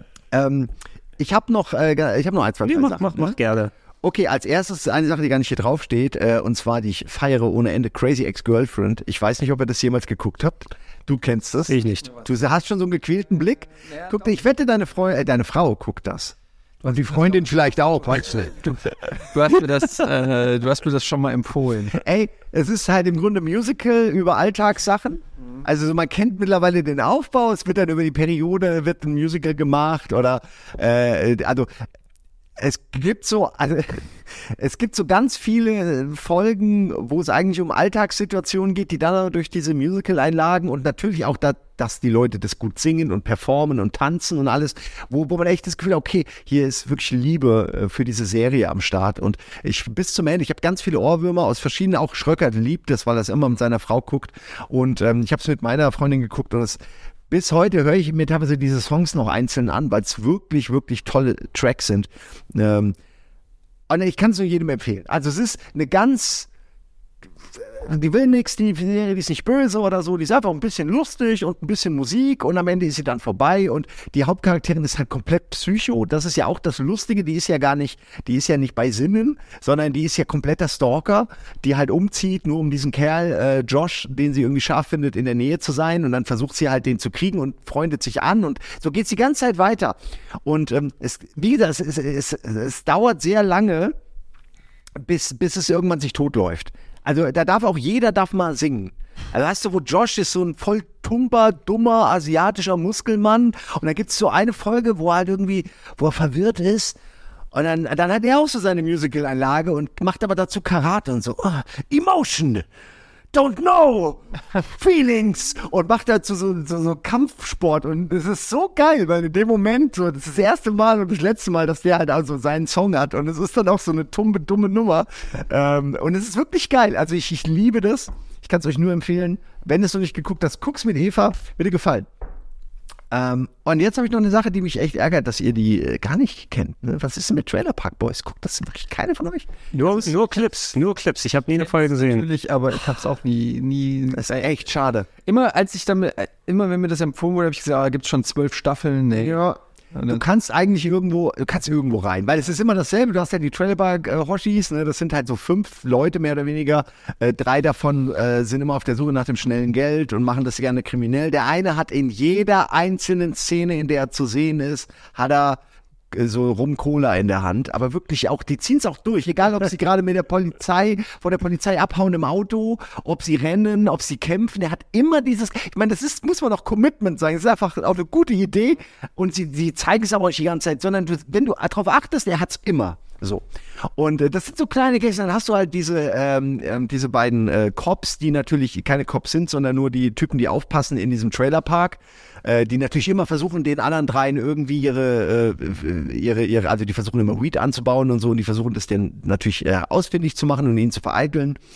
Und äh, Leahy heißt der und das ist ein ganz toller Schauspieler. Der ist leider schon tot, aber der ist halt in dieser Serie halt Hardcore-Alkoholiker, aber auf so eine Art, so lustig habe ich noch nie einen Alkoholiker gesehen. Also so, das wird zwar auch gezeigt alles und es ist auch irgendwie traurig, aber gleichzeitig ist es sau lustig, weil dieser Leahy einfach diesen Alkoholiker so unfassbar gut spielt, wenn er besoffen ist. Hast du es komplett alle Folgen geguckt? Alle, alle Staffeln, alle Folgen. Es gibt ja sogar Europe-Videos, wo sie dann, äh, sie haben ja auch noch, also sie haben aus diesem Erfolg heraus, haben sie SwearNet gegründet. Das ist so eine Produktionsfirma und die haben sie dann auch versucht, das als Serie noch zu verkaufen. Also die haben mittlerweile so ein richtiges Netzwerk draus gebildet. Aber sie machen halt keine neuen Folgen mehr. Sie haben jetzt eine äh, Zeichentrickserie äh, weil auch Lay hier halt tot ist und äh, im Grunde endet es auch. Aber es hat wirklich, also ich muss echt sagen, ich habe da teilweise so derbe gelacht, weil die Gags auch alle so. Also es ist einfach, du kannst dir wirklich vorstellen, dass diese Leute existieren. Also obwohl es total dumm ist, kannst du dir vorstellen, ja, ich glaube, dass, einer, dass einen gibt, der dann irgendwie in seinem ausgebrannten Auto ein halbes Jahr lang lebt, weil er nicht weiß, wo er sonst leben soll. Ähm, also ich kann es auf jeden Fall nur empfehlen, ich will es nur einmal kurz gesagt haben. Es ist schwer reinzukommen, weil du fängst an und es ist 4 zu 3 mit ganz schlechter VHS-Qualität, aber gerade deswegen ist es so toll, weil die haben das mit wenig Budget auf Eigenproduktion gemacht und haben das wirklich über lange, wie ähm, auch äh, hier Always Sunny in Philadelphia, einfach groß gemacht und das weiß ich sehr zu schätzen. Hauptrolle für sieben Staffeln Phil Collins oder heißt er nur Phil Collins hier? Da, wird ein Phil Collins hier genannt. Also nicht, Snoop Dogg. Nicht der Phil Collins und auch okay. nicht der Snoop Dogg. Es ist ein anderer Snoop Dogg. Ich weiß es nicht. Der Sänger. zu sein. Also hier ist der richtige Snoop Dogg also bei, bei äh, Trailer Park Boys. Hier ist äh, der richtige Snoop Dogg als äh, Nebenrolle für zehn Staffeln oder so ab Staffel 10 oder so. Na, das kann schon sein, klar, dass der so eine Nebenrolle hat. Nee, das kann schon Nebenrolle kann sein. Ja, das ist wahrscheinlich ein anderer Phil Collins. Ich fände es ja, aber lustig. Nee, also ich könnte noch eine Serie zum Abschluss vielleicht nochmal nennen, ist hier Eastbound and Down. Mhm. Das ist eine meiner Lieblingsserien, weil er 100% in mein Humorzentrum trifft. Ähm, ich weiß gar nicht, ob die jemals irgendwo in Deutschland zu empfangen war. Ich glaube nicht. Äh, es war eine HBO-Serie. Ich habe mir die auch komplett äh, auf, auf DVD gekauft.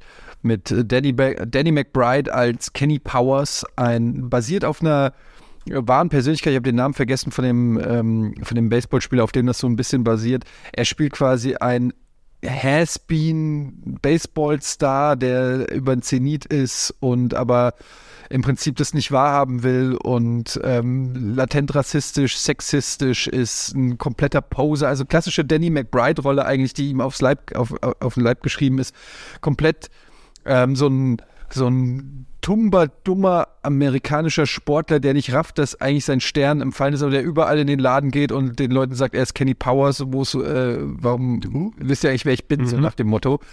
Und ähm, eine Serie, die teilweise super lustig ist, weil Danny McBride halt einfach Kenny Powers ist. Und stimmt, der ist wirklich seine Rolle. Es ist wirklich, also du kannst gar nicht mehr, äh, er spielt natürlich immer sehr ähnliche Rollen, auch in, in anderen Filmen, so diesen Poser hat er in, in Foot Fist Way hat er den gespielt, er spielt, wenn er sich selber spielt in This is the End, Genau. äh, nee, nee, the, wie heißt der, doch This is the, This is the End, ja. End, da spielt er das auch immer so den, äh, den Typen, so, aber Pineapple Express, das spielt er auch so. ja, genau. Er, aber er hat halt so, er, da sind so äh, One-Liner dabei, da sind so geile Dialoge und Sprüche dabei und tolle ähm, Jason Sudeikis äh, kommt zum Beispiel in der Doppelrolle drin vor. Will Ferrell, äh, der das auch produziert hat, ähm, kommt äh, als Autoverkäufer, äh, trifft er auf Kenny Powers. Also gibt es also ganz viele tolle äh, Nebenrollen. Und ich glaube, es gibt auch nur drei oder vier Staffeln. Ich weiß es jetzt gerade gar nicht. Vier sind hier genannt. Ja. 2009 bis 2013 ist es gelaufen. Und äh, finde ich auch gut, weil dann ist auch die Geschichte auserzählt, kannst du auch nicht ewig aus, ausreizen, aber es ist, äh, es ist so lustig, es gibt so viele Situationen. Es ist teilweise auch ein bisschen tragikomisch, weil du dich halt schon fragst, irgendwie so, der Typ ist ja eigentlich, eigentlich ist der strunzdumm und gescheitert und, und, und, und äh, treibt äh, oder verliert alles in, im Leben und so und ist geht aber immer wieder nach vorne und kommt immer wieder zurück und so. Das ist irgendwie so ein, so ein Anti-Held, ja. Aber ähm, ja, ich liebe die Serie einfach und ähm, nicht wenige würden sagen, dass das auch ein bisschen so abgefärbt hat auf, auf Eduard Laser, diese Rolle. Ja, den ein oder Ja, das habe ich auch. den ein oder anderen Trade kann man ja vielleicht wieder erkennen. Ja, es ist, äh, das nennt man Hommage. Eine liebe, liebevolle Hommage. Ja. Andere sagen abgecovert. Ja, ist auf mir, äh, bei mir auch noch auf der To-Do-Liste drauf. Ich habe mal auch ein bisschen was mitbekommen, aber dadurch, dass es HBO gewesen ist, muss man eben auch hinterher gewesen sein, solchen Serien, damit man die auch nochmal schauen kann. Ähm, Leute, es war mir ein sehr großer Spaß, nicht nur für diese Folge, sondern auch in den anderen nochmal Revue passieren zu lassen. Da sieht man allgemein sowieso, dass wir auch durch das Fernsehen mit groß geworden sind und auch wenn das heute nicht mehr diese Relevanz, glaube ich, hat, dadurch, dass du dich streaming-technisch und was Serien und Medien angeht, dann anders versorgen kannst. Äh, nichtsdestotrotz ähm, ist es eben etwas, was wir immer, glaube ich, mit uns tragen werden und auch was, was uns in dem Humor oder in den ganzen anderen Sachen da nochmal ähm, äh, mitbestimmt hat. Äh, wir können gerne noch mal bei dem äh, Nicht-Sitcom-Thema zusammenkommen. Ich glaube, wir können gerne allgemein auch über Serien oder andere Sachen sprechen. Wir haben es ja eh schon gestretched. Wir haben es eh schon sehr, sehr gestretched. Also nochmal über die deutsche Comedy-Landschaft brauchen wir nicht mehr sprechen, über die anderen Sachen. Ähm, und ihr seid gerne eingeladen. Ich komme dann auch euch zu. Ähm, ihr da draußen, äh, ja, kommt gerne auf plauschangriff.de. Regelmäßig alle zwei Wochen auf Rocket Beans TV eine neue Folge. Gebt uns gerne über Social Media mehr Serientipps oder Sachen, die wir äh, gerne uns nochmal genehmigen können. Und ich habe auf jeden Fall jetzt wieder ordentlich Sitcom-Krams, den ich äh, gucken oder rewatchen kann. Ja, die ganze ich habe auch wieder Bock auf einiges gekriegt. Ja? Ein, Ein paar Sachen werde ich nachholen, doch. Auf jeden Fall machen. Dann, ich danke euch und wir sagen Tschüss. Tschüss.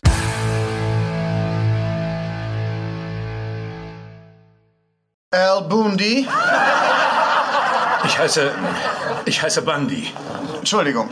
Trotzdem, Mr. Bundy, es steht jetzt für Sie die schriftliche Prüfung an. Welche Sprache sprechen Sie? Ich spreche dieselbe Sprache wie jeder in diesem Land. Oh, Spanisch.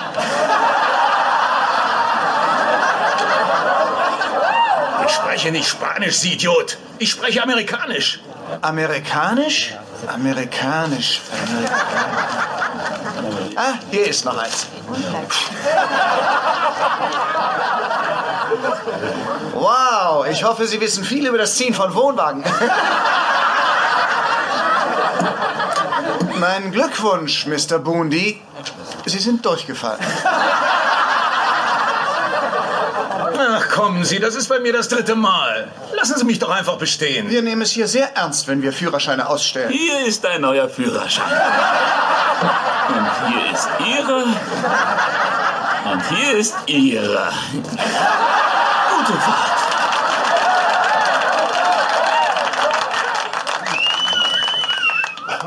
Aber es ist nicht alles verloren, Mr. Bundy. Es könnte noch einen Führerschein geben mit Ihrem Namen darauf, wenn Sie die praktische Prüfung bestehen. Eine praktische Prüfung, ha? Dann lasse ich Sie jetzt wissen, dass ich seit 30 Jahren durch die schäbigen Straßen von Chicago fahre. Im selben schäbigen Auto mit derselben schäbigen Frau. Also los, dann zeigen Sie mir, was Sie können. Zeigen Sie mir den Arsch, der mich nochmal durchfallen lässt. Bundy? Al Bundy?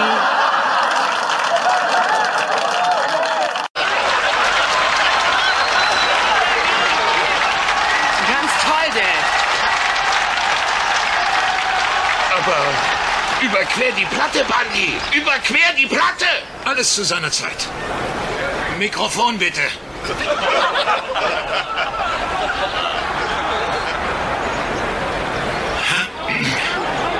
Bevor ich die Platte überquere und damit die erste Meisterschaft für die Mars nach Hause bringe, möchte ich nur noch sagen, dass ihr heute, heute, heute, heute für Leute, Leute das glücklichste Team seid im Angesicht der Erde, Erde, Erde. Und lasst mich noch hinzufügen, ich hasse euch alle. Und ich danke niemandem außer mir selbst. Denn heute mache ich, Herr Bundy, Schluss mit Baseball.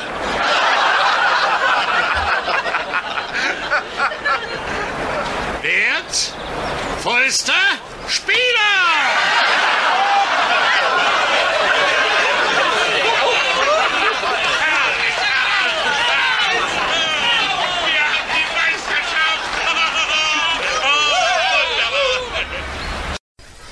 Sie Kinderschänderin!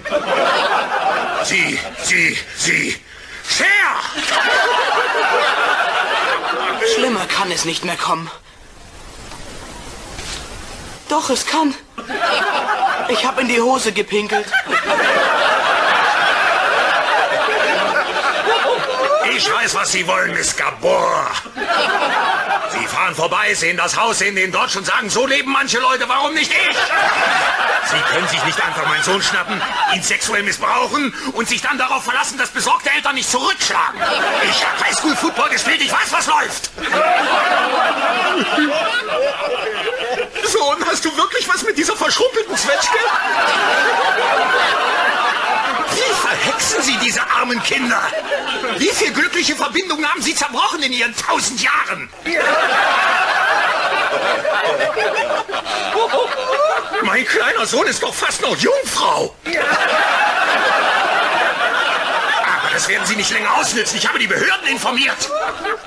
Da ist sie, die Nutte mit den blauen Haaren. Ich sag euch noch was. Die hat mit ihrem Alter geschwindelt. Die letzte 40, die die sah, war 1840.